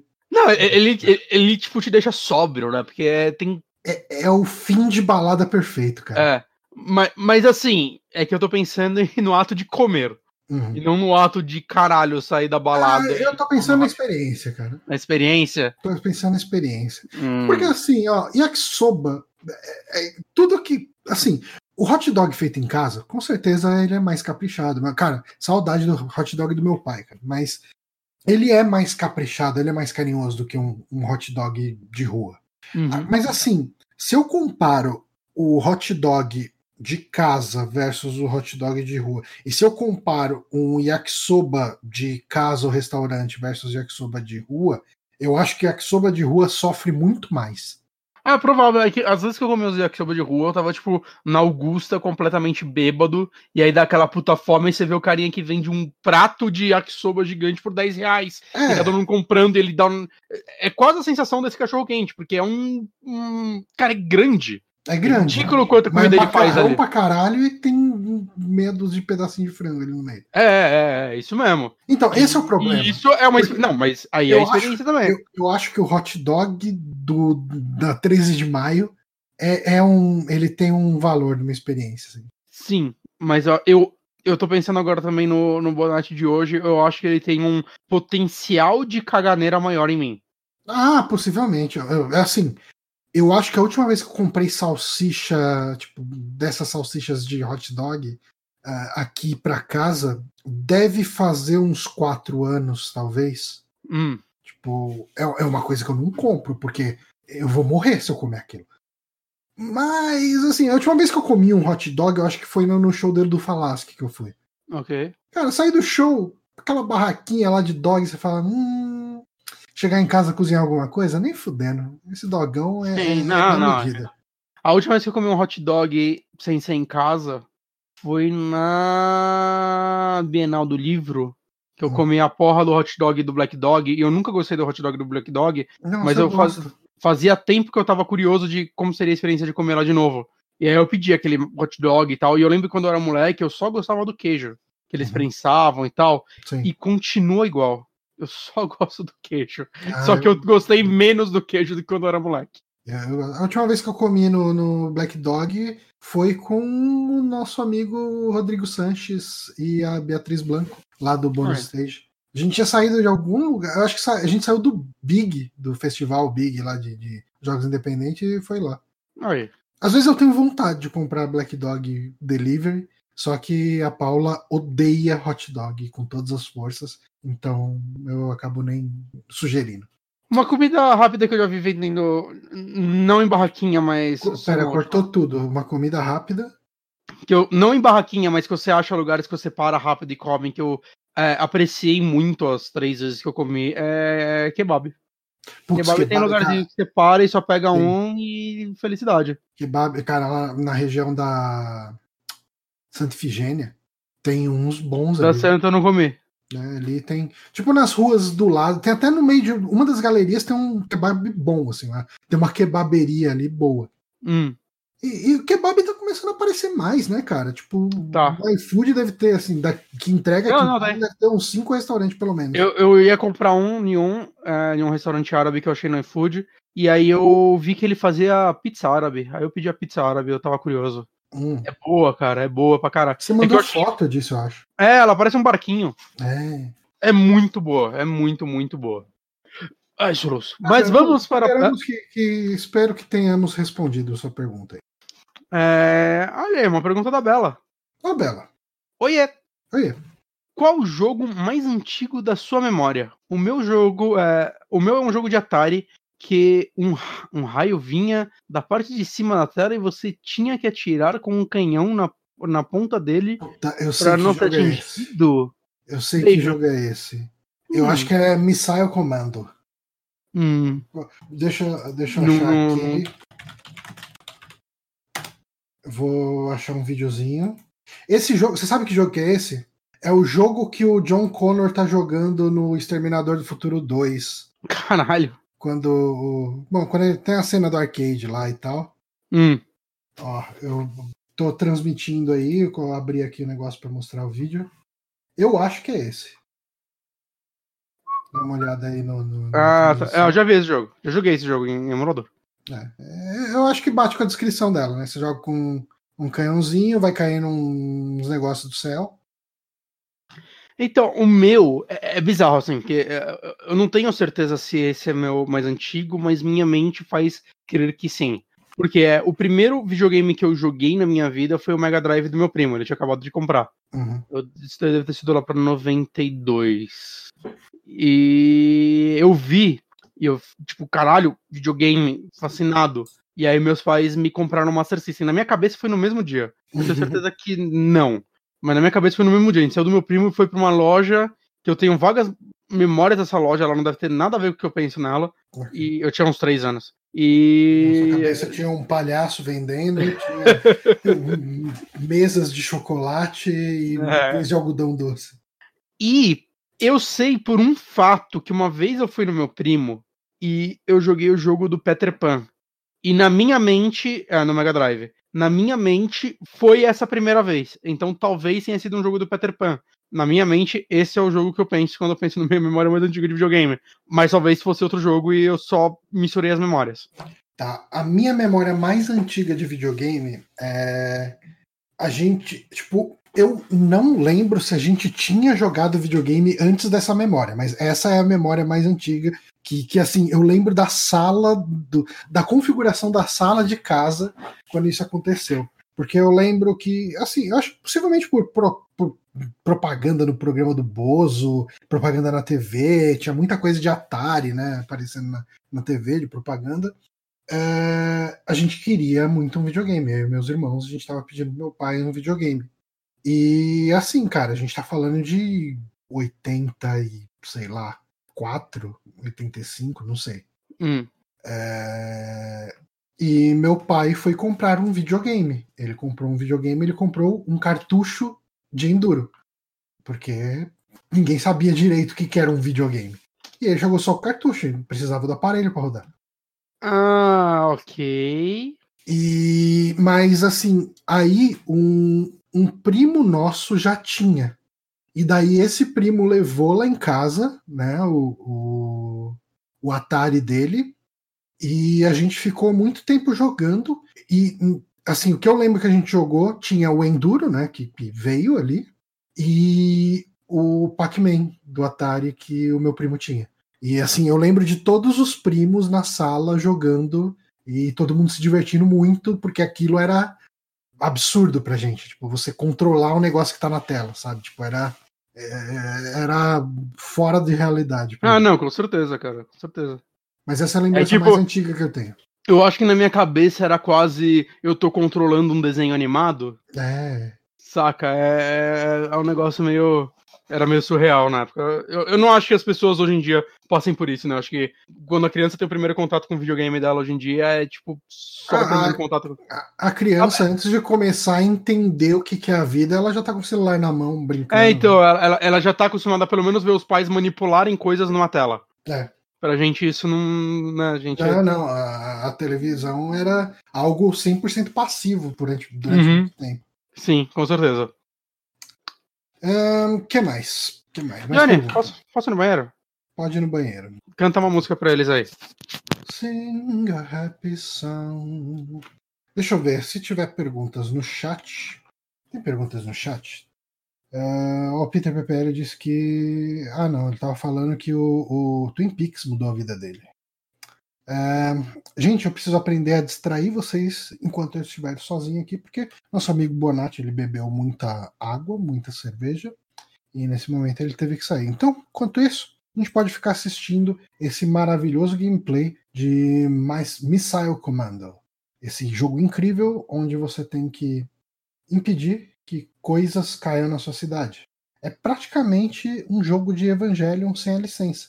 Tá vindo os anjos e você está destruindo, impedindo o terceiro impacto que levaria ao fim da humanidade. É, o Sobre Felipe perguntou para mim o que, que eu acho. Oi. O Sobre Felipe perguntou para mim o que, que eu acho de Pokémon Go. Eu vou responder ele. Eu vou responder ele com um vídeo. Um, deixa eu abrir aqui. Uh, como é que foi seu banheiro? Ah, foi ok. Uh, bem escuro, porque eu nem acendi a luz, foi rápido. Foi bem rápido, então. É bem rápido. Aquela vou... mijada de cerveja, né? É bem rápida. Eu vou dar um play num vídeo aqui que reflete a minha opinião sobre Pokémon GO. Ai, caralho. Posso fazer um vídeo bem merda.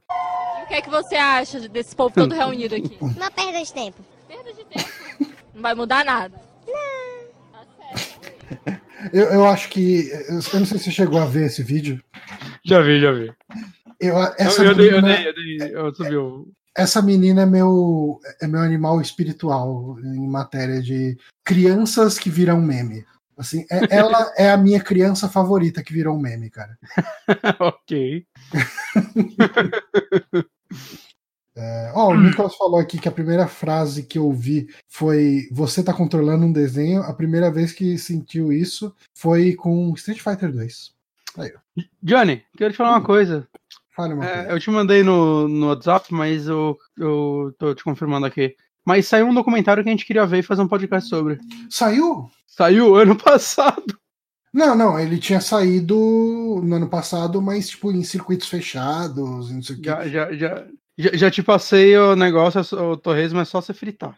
Ok, vou baixar. Vou baixar, porque eu tinha procurado e eu não achei na época. Vou baixar porque não vende no Brasil. Se, se sair o Blu-ray aqui no Brasil, eu compro. Beleza. Eu Maravilha. tenho- Depois a gente baixa. Mas vamos E aí a gente pode organizar esse programa aqui. podcast aí pra ele existir. Acho que vai ser bom. Ok. Próxima pergunta. Rodrigo Silva. Quer que eu leio? Pode ler. Opa, meus amigos, como vão? Espero que todos bem. Perguntas. Qual o álbum que vocês mais odeiam das suas bandas preferidas? Eu odeio o Endorama do Creator, Super Collider do Megadeth e Astonishing do Dream Theater. É, Super Collider, puta que pariu, cara. A galera que reclama do Risk. E eu, eu, eu não acho o Risk um álbum tão ruim. Eu acho que o Risk é um álbum que hoje em dia eu entendo melhor ele. É, eu, eu, eu acho que existem coisas que acontecem isso, tipo, eu gosto de dar um exemplo em games do Dark Souls 2. Ele era Hum. tão diferente dos outros que você ficava, ah, que bosta! E hoje ele, tipo, ah, ele é diferente. É, quando eu quero um Dark Souls diferente, eu tenho ele. E o Risk eu vejo isso. Ele é, o- é um álbum do Megadeth que eu acho que, pra quem, tipo, acompanhava a banda, né? Ele. Caralho, que bosta de. Na época que ele saiu, tipo, puta, ele trouxe uns negócios eletrônicos aqui no meio e tal, que eu, ah, isso não, não é metal, não é metal. E hoje ele é o álbum que tá lá no meio. Ele tá lá Uhum. perdido lá no meio da discografia Tem. e ele se torna o álbum interessante. É, cara, o, o Lucas Lima respondeu por mim o que eu ia falar. E, cara, eu acho o Virtual Eleven uma afronta de tão ruim que é esse álbum. Virtual Eleven é ruim, mas eu não acho ele o pior álbum do Iron Maiden. Sério? Eu não consigo é, despertar interesse pelos dois últimos álbuns. Ah, não, Book não. Tipo, Souls eu, e o Final Frontier. eu, Eu, larguei- eu ouvi eles várias vezes. Eu acho que o último álbum do Iron Maiden que eu ouvi com interesse foi o, o Brave New World. Não, então, eu gosto muito do A Matter of Life and Death. Eu gosto muito Hum. dele. Eu acho ele um álbum excelente. Uhum. E eu, eu fui, tipo, o Final Frontier eu fui com o coração abertaço, porque nessa época eu ainda gostava muito da banda. E ele, tipo, eu, nossa, que músicas genéricas. E eu ouvi ele várias e várias vezes e eu não lembro das músicas dele. Uhum. Elas apagam da minha mente assim que eu acabo. Né? Eu não gosto do Fear of the Dark, ele tem umas três músicas que eu gosto. É, Outras bandas. Pera aí. Cara, eu tinha pensado. Ah, Metallica sem dengue era chutar cachorro morto, né? É, sim. É, Vamos lá, vamos lá, que, que essa é boa. Caralho, teve Cara, uma eu- ó, Halloween, eu não gosto de nada que veio depois do Rabbit Come Easy. Eu tenho, Mesmo o Rabbit é bem. é, eu tenho uma que é opinião polêmica. Hum. É, ele não é o pior álbum da banda, mas ele é meio que o que eu menos gosto, porque é, a banda tem muitos álbuns que eu só não ligo. Hum. E esse eu tento também ouvir o Roots do Sepultura. Hum. Eu acho, eu acho que ele tem eu algumas nunca me músicas legais. interessei de verdade por Sepultura. Eu ouvi muito Chaos AD por causa do meu irmão, Uhum. mas. Ah, eu amo Sepultura. E o Roots eu acho que ele tem algumas músicas muito boas, mas tipo, 70% do CD é música que é tipo.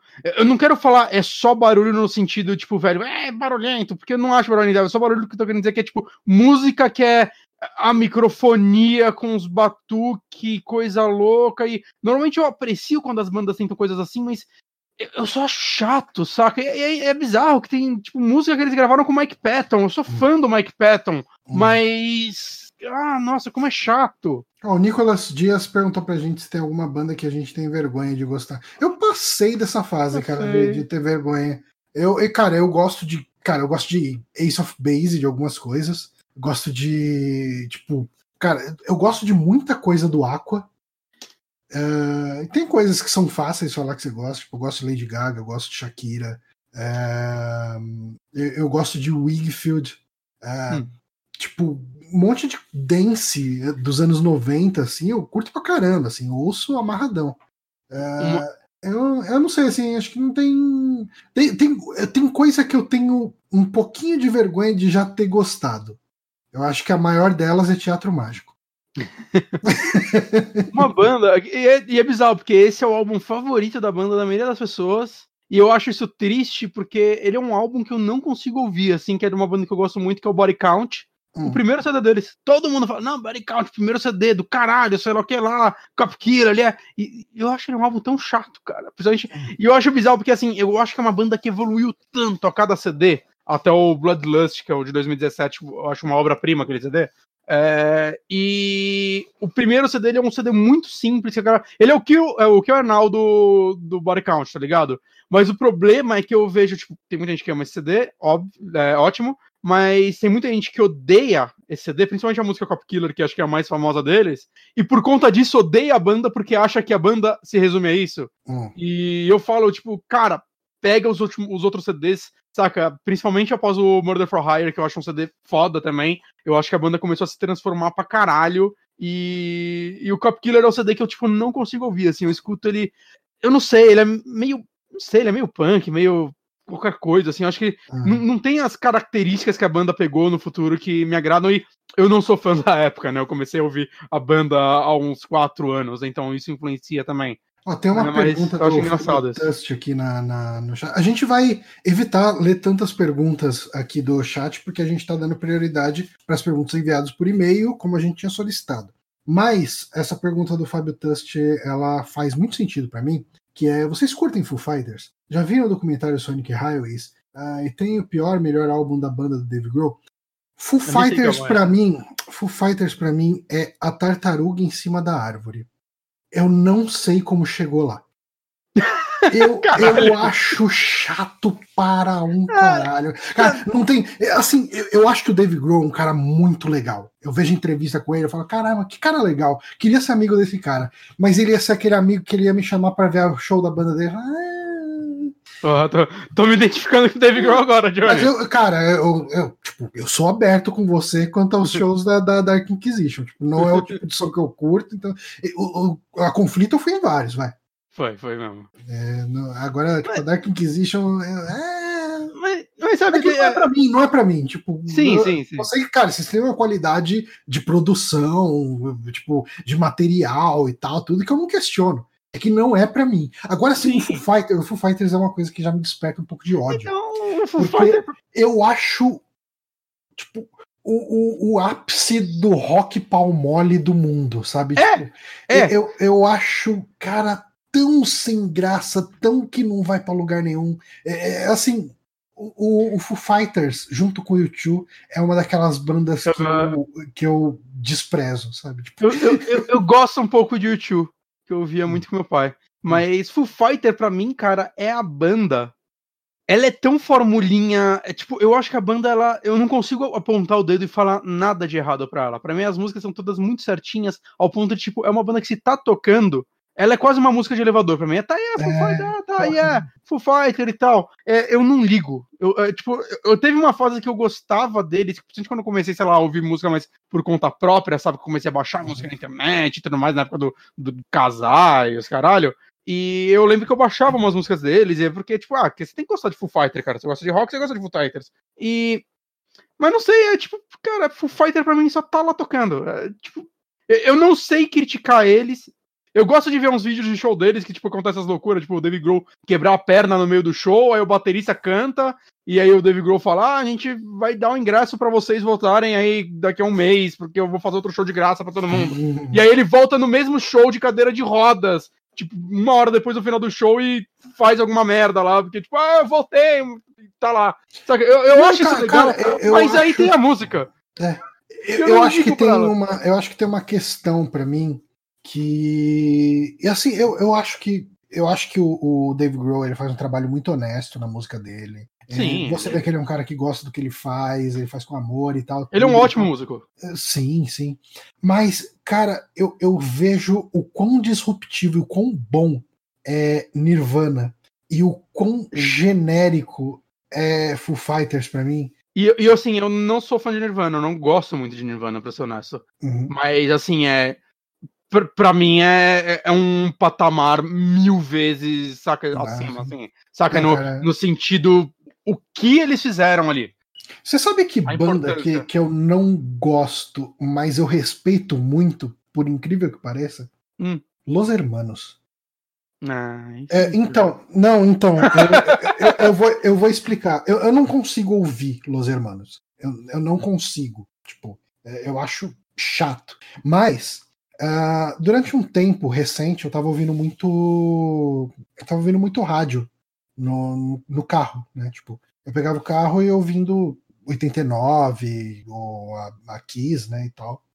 E, cara, tem tanta banda brasileira ruim que toca nesses negócios, sabe? tipo umas bandas que não tem identidade nenhuma, que é uma coisa mega genérica, é umas letras ruins, cara, que, mas é ruim de um jeito que é ofensivo. Você fez, cara, esses caras, é, é, tipo, alguém é filho de algum diretor de gravador, alguma merda dessa, conseguiu pagar um, um jabá, conseguiu se meter ali e tá tocando aquela música merda, sabe? Merda, merda, merda e tal. E aí eu ouço Los Hermanos, eu falo, cara, esse negócio que eles fazem desse jeito que eles fazem, eh, eu não vejo outra banda fazendo desse jeito assim antes deles. Depois tem muita gente que imita. Mas e- e- eu acho, assim, porque. Você escuta Los Hermanos é Los Hermanos. Exato. E e- você- e e isso é um isso é um que negócio que eu acho admirável. É, é por é isso uma que banda assim, tipo. por, por isso que eu teria todos os motivos para odiar mais. é, é, assim, Foo Fighters ah, é um som que me incomoda muito menos do que o som de Los Hermanos. Mas eu acho que a falta de identidade de Foo Fighters Ah, me eu não incomoda concordo. muito mais. Eu não concordo que eles têm falta de identidade, cara. Eu acho que eles têm uma Hum, identidade meio meh só. é, Mas eu mas não eu acho. acho que pra mim é a mesma coisa. Não, não, não, porque eu, eu acho que você identifica Foo Fighters. Uhum, Fácil. Foo Fighters, você não fala Foo Fighters é uma banda tipo tal. uhum. Foo Fighters, você identifica eles pelo som. Eu acho que eles têm identidade. Só não. é. Eu nem sei É, o que é sim. Sonic Highways, inclusive. Eu também não. Enfim, próxima, porque a gente tá falando, hein? Tamo, tamo nessa aí. Lucas de Lima.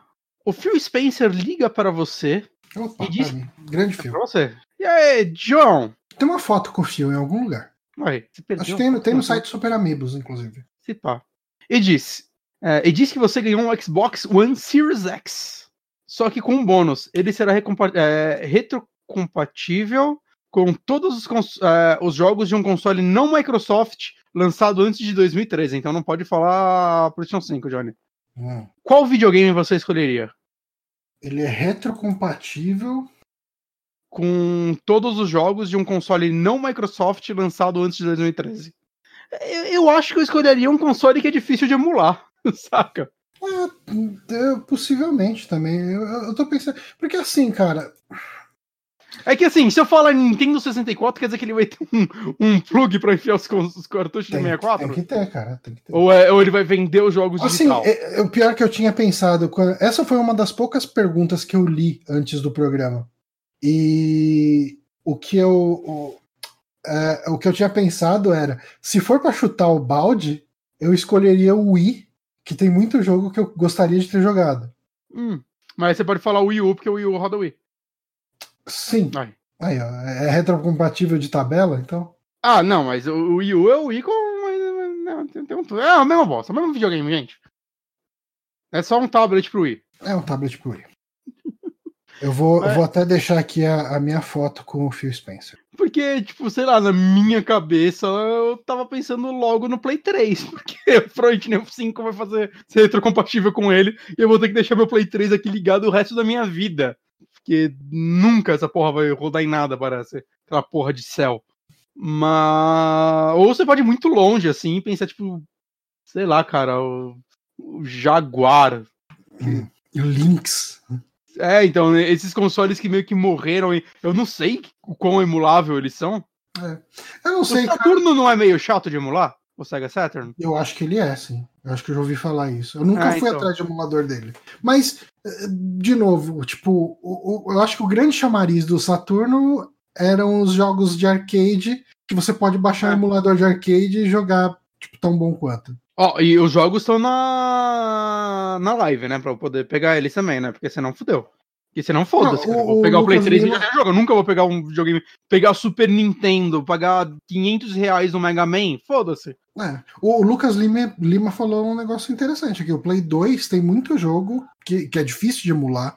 E, e, e, assim, o Play 2 tem uma biblioteca absurda de grande, né? É, é que, é, é que um, um, lado meu sonhador acredita que pelo menos o Play 2 vai rodar no Play 5.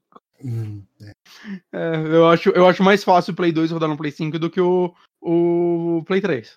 Eu acho que a, a gente tá numa situação também que os mega clássicos acabam sendo. acabam encontrando caminho nas gerações mais novas. Né? Ah, sim, sim. Ah, mas eu não Porque sei, assim, eu me... é, é, é, que eu, às vezes eu penso, eu falo, puta, cara, na época do Play 3, eu tinha muita vontade de jogar jogos de Super Nintendo, mas daí eu baixava o emulador ali e tal. Hoje em dia, é, eu acho que tem acontecido muito uma questão de, porra, mano, tipo, você vai jogar um Mario novo, você, cara, você de repente já pode jogar um Mario Maker que vai te matar a vontade de muita coisa de Mario, né? Sim. E assim, pensando no lado, no lado que eu coloquei aqui, que eu quero acreditar que é isso, que é todos os jogos vão estar na live, vamos, arregaçar pra Game Pass ainda, foda-se. É, o Play 2 seria excelente, porque tem muito jogo que é difícil de achar, tipo, até para emular, saca? Como ele falou, tem, tem jogo que é difícil de emular, mas tem jogo, saca? Master obscuro do console que a cópia física dele vai ser 800 dólares uhum. e se você quiser emular ele, sei lá, talvez seja meio bosta.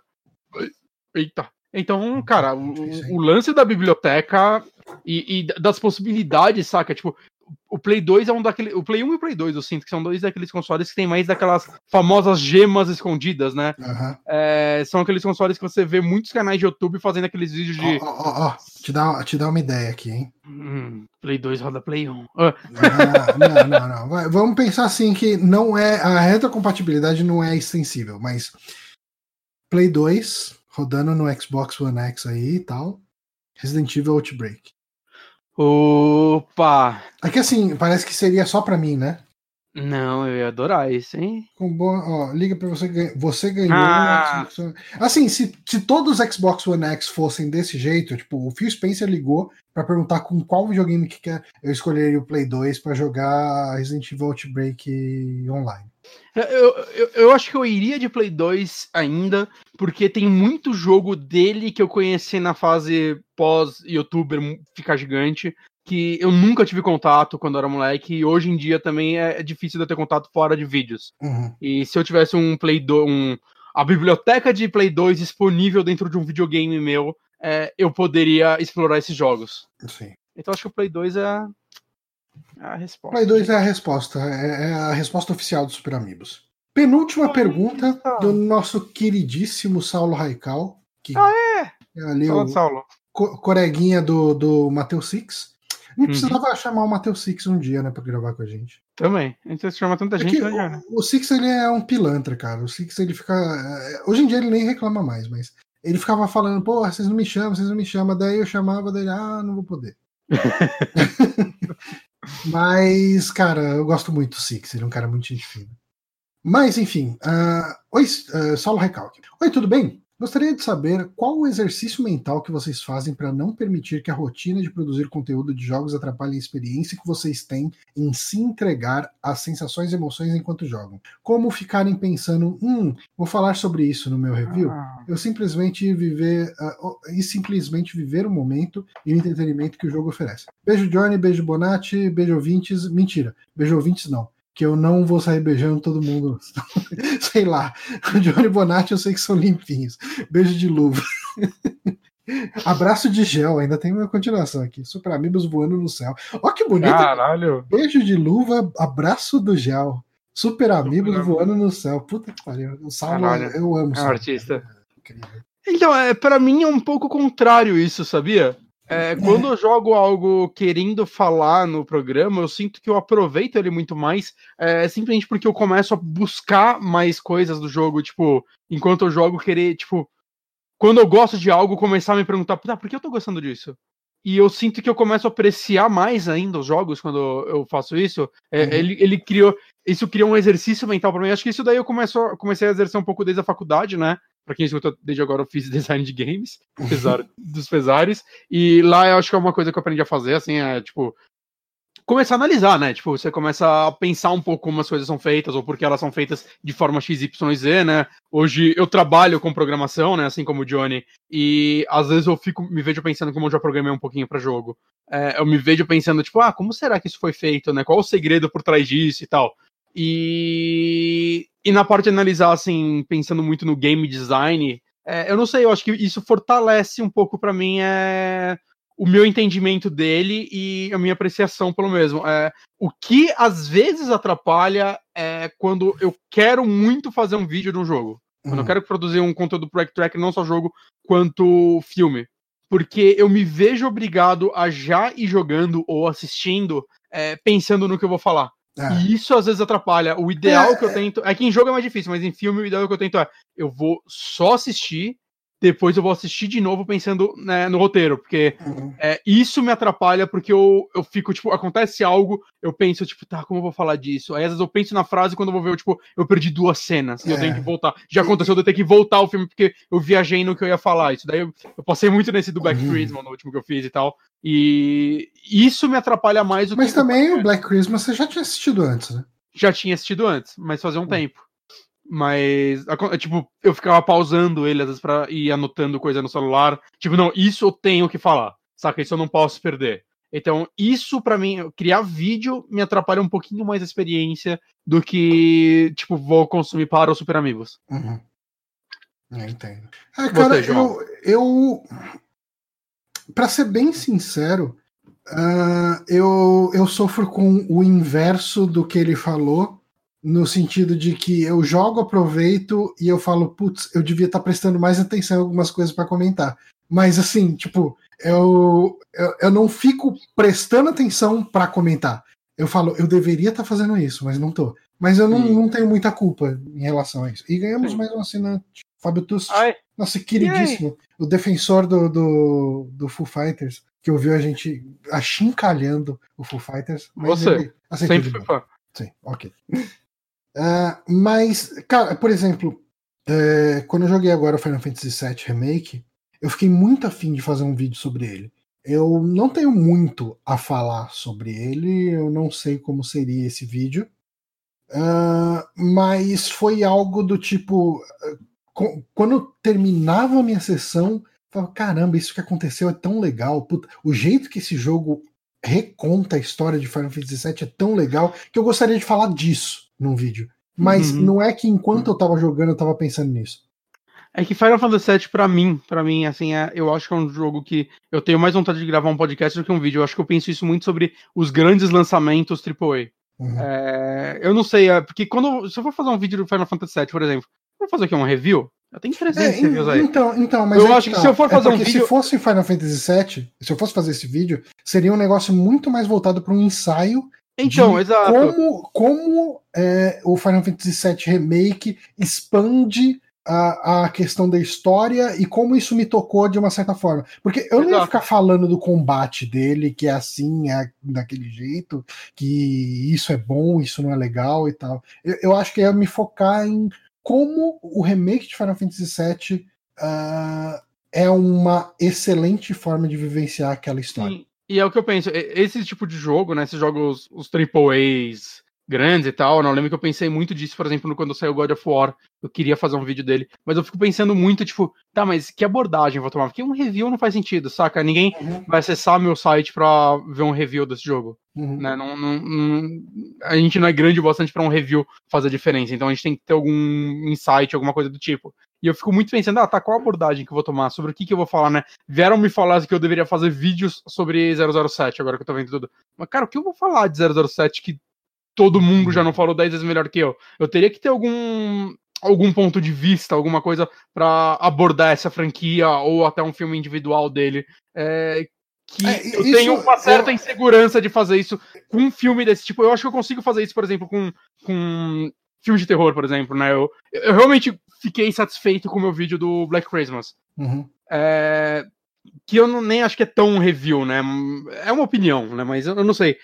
É, porque é um assunto que eu domino mais. Né? É uma parte do é cinema que eu tô o tempo todo não só assistindo filmes, eu tô lendo sobre filmes de terror, eu tô lendo sobre esse gênero específico, sobre essa época específica de filmes de terror. Eu, eu, eu me interesso por isso.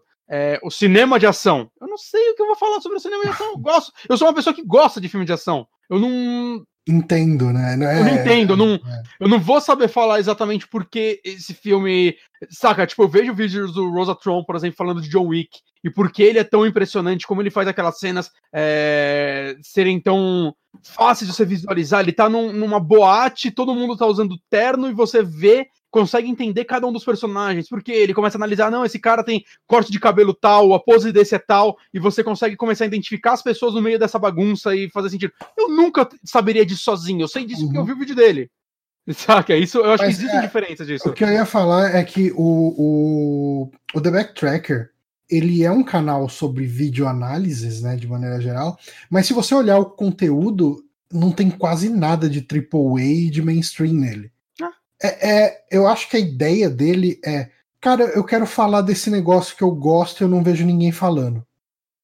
E, e é meio que isso, né? Tipo, ah, sabe, tipo, eu acho que o único vídeo talvez mais mainstream dele seja dos Dráculas. Que assim, é, no sentido de que tem É muita, top gente, 5. tem, tem muita gente melhor que a gente fazendo análise de filme de Drácula por aí na internet, mas foi um negócio que a gente se arriscou e foi lá e fez. Porque E eu a acho gente, que foi a bem gente legal. fez um, a gente fez um top 5 de filme de Drácula e a gente assistiu cinco filmes de Drácula.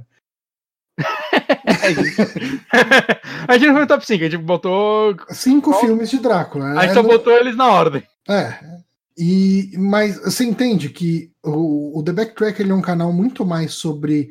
Cara, eu quero falar disso porque eu gostei. Do que, não, é- gente, tá saindo o jogo, vamos lançar, vamos sair, vamos fazer, ó, semana que vem Call of Duty, hein? Vamos fazer cobertura de Call of Duty. Não. Não, cara, É, tipo, eu joguei esse point and click aqui, cara, tipo, que deve ter vendido 10 mil unidades. Eu achei legal. Quero falar dele.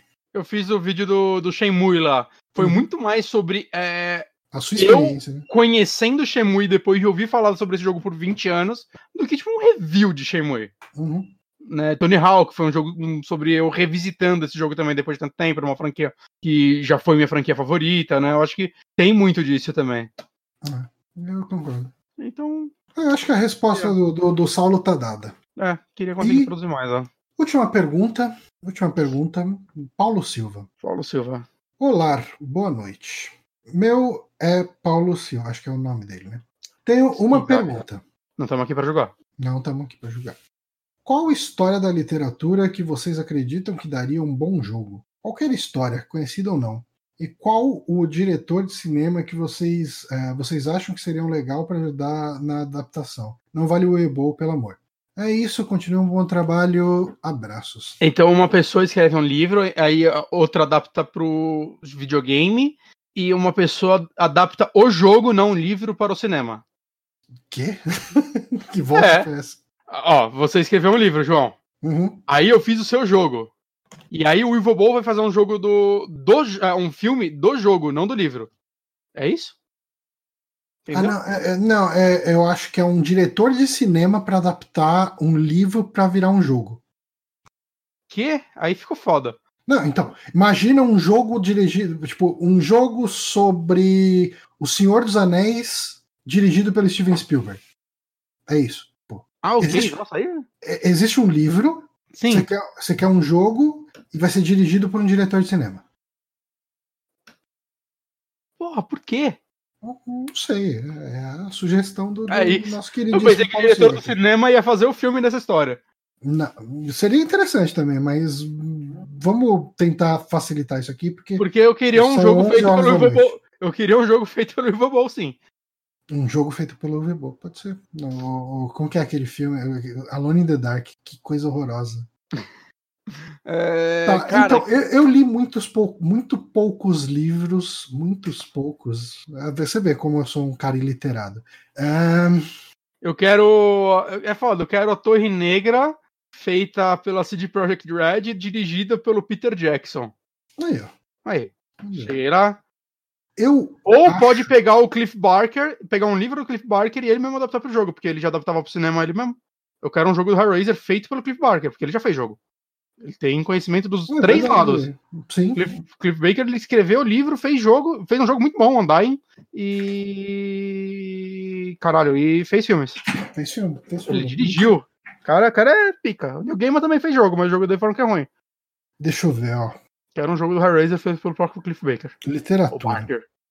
Mas eu, eu, eu aceitaria eu o jogo da Torre Negra. Eu, Eu eu aceitaria o jogo da pouco, Torre eu tenho até vergonha de falar aqui. Pode ser GB, Johnny. Pode ser gibi? Mas eu quero. eu- minha resposta é o Torre Negra, Peter Jackson, CD Projekt Red. Um jogo sobre Y, o último homem, Hum.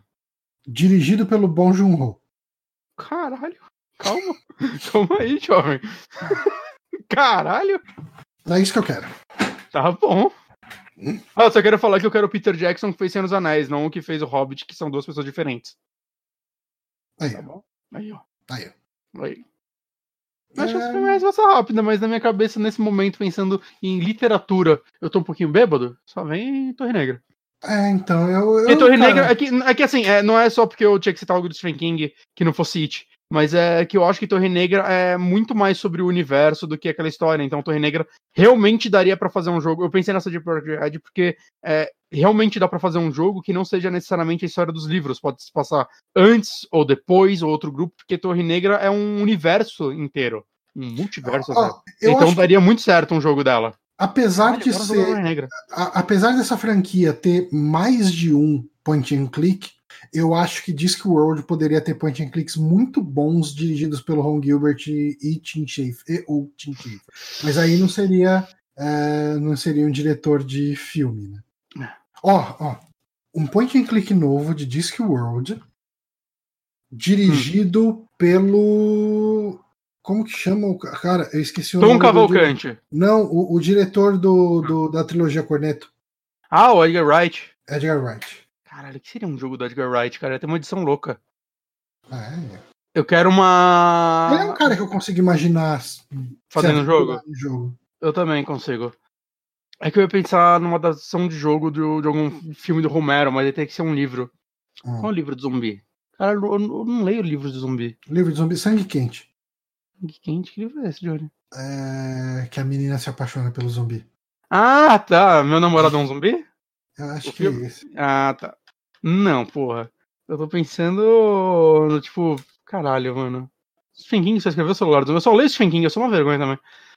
Que aí eu tava pensando num- na adaptação de uma história de zumbi. Eu li aquele Apocalipse Z, só que só li o primeiro.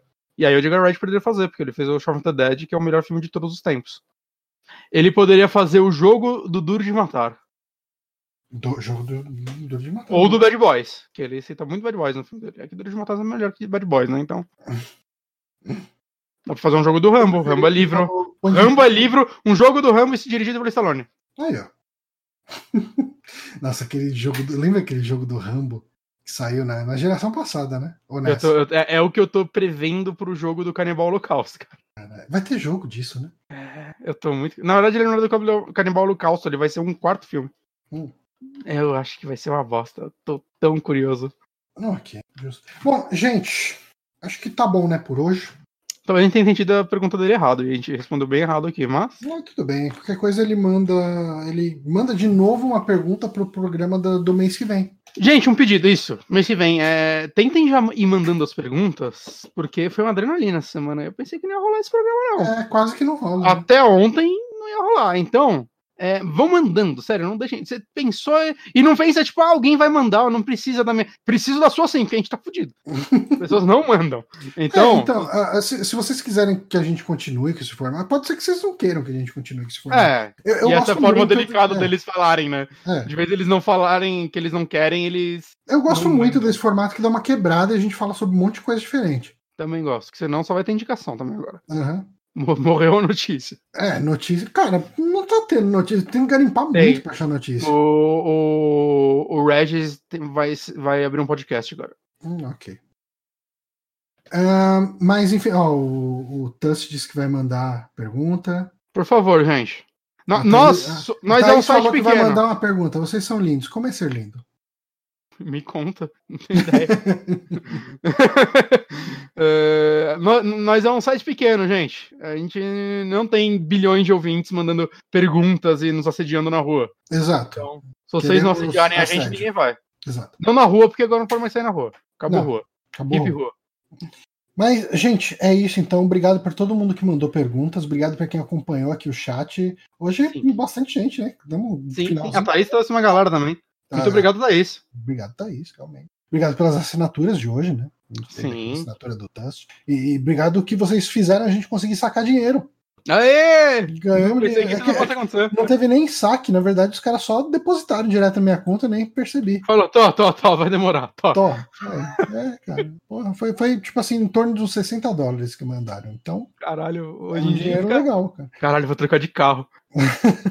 Deu mais, deu mais do que, que a gente tá tirando pelo Apoia-se. Sim, Aí, com certeza. Tá certo que foi quatro meses de, de receber a assinatura. Tudo bem, cara. Mas- Isso, isso daí é tipo bônus final de ano vindo antes. É, cara, show de Cara, obrigado mesmo. A gente ficou muito feliz. Não, de isso. verdade.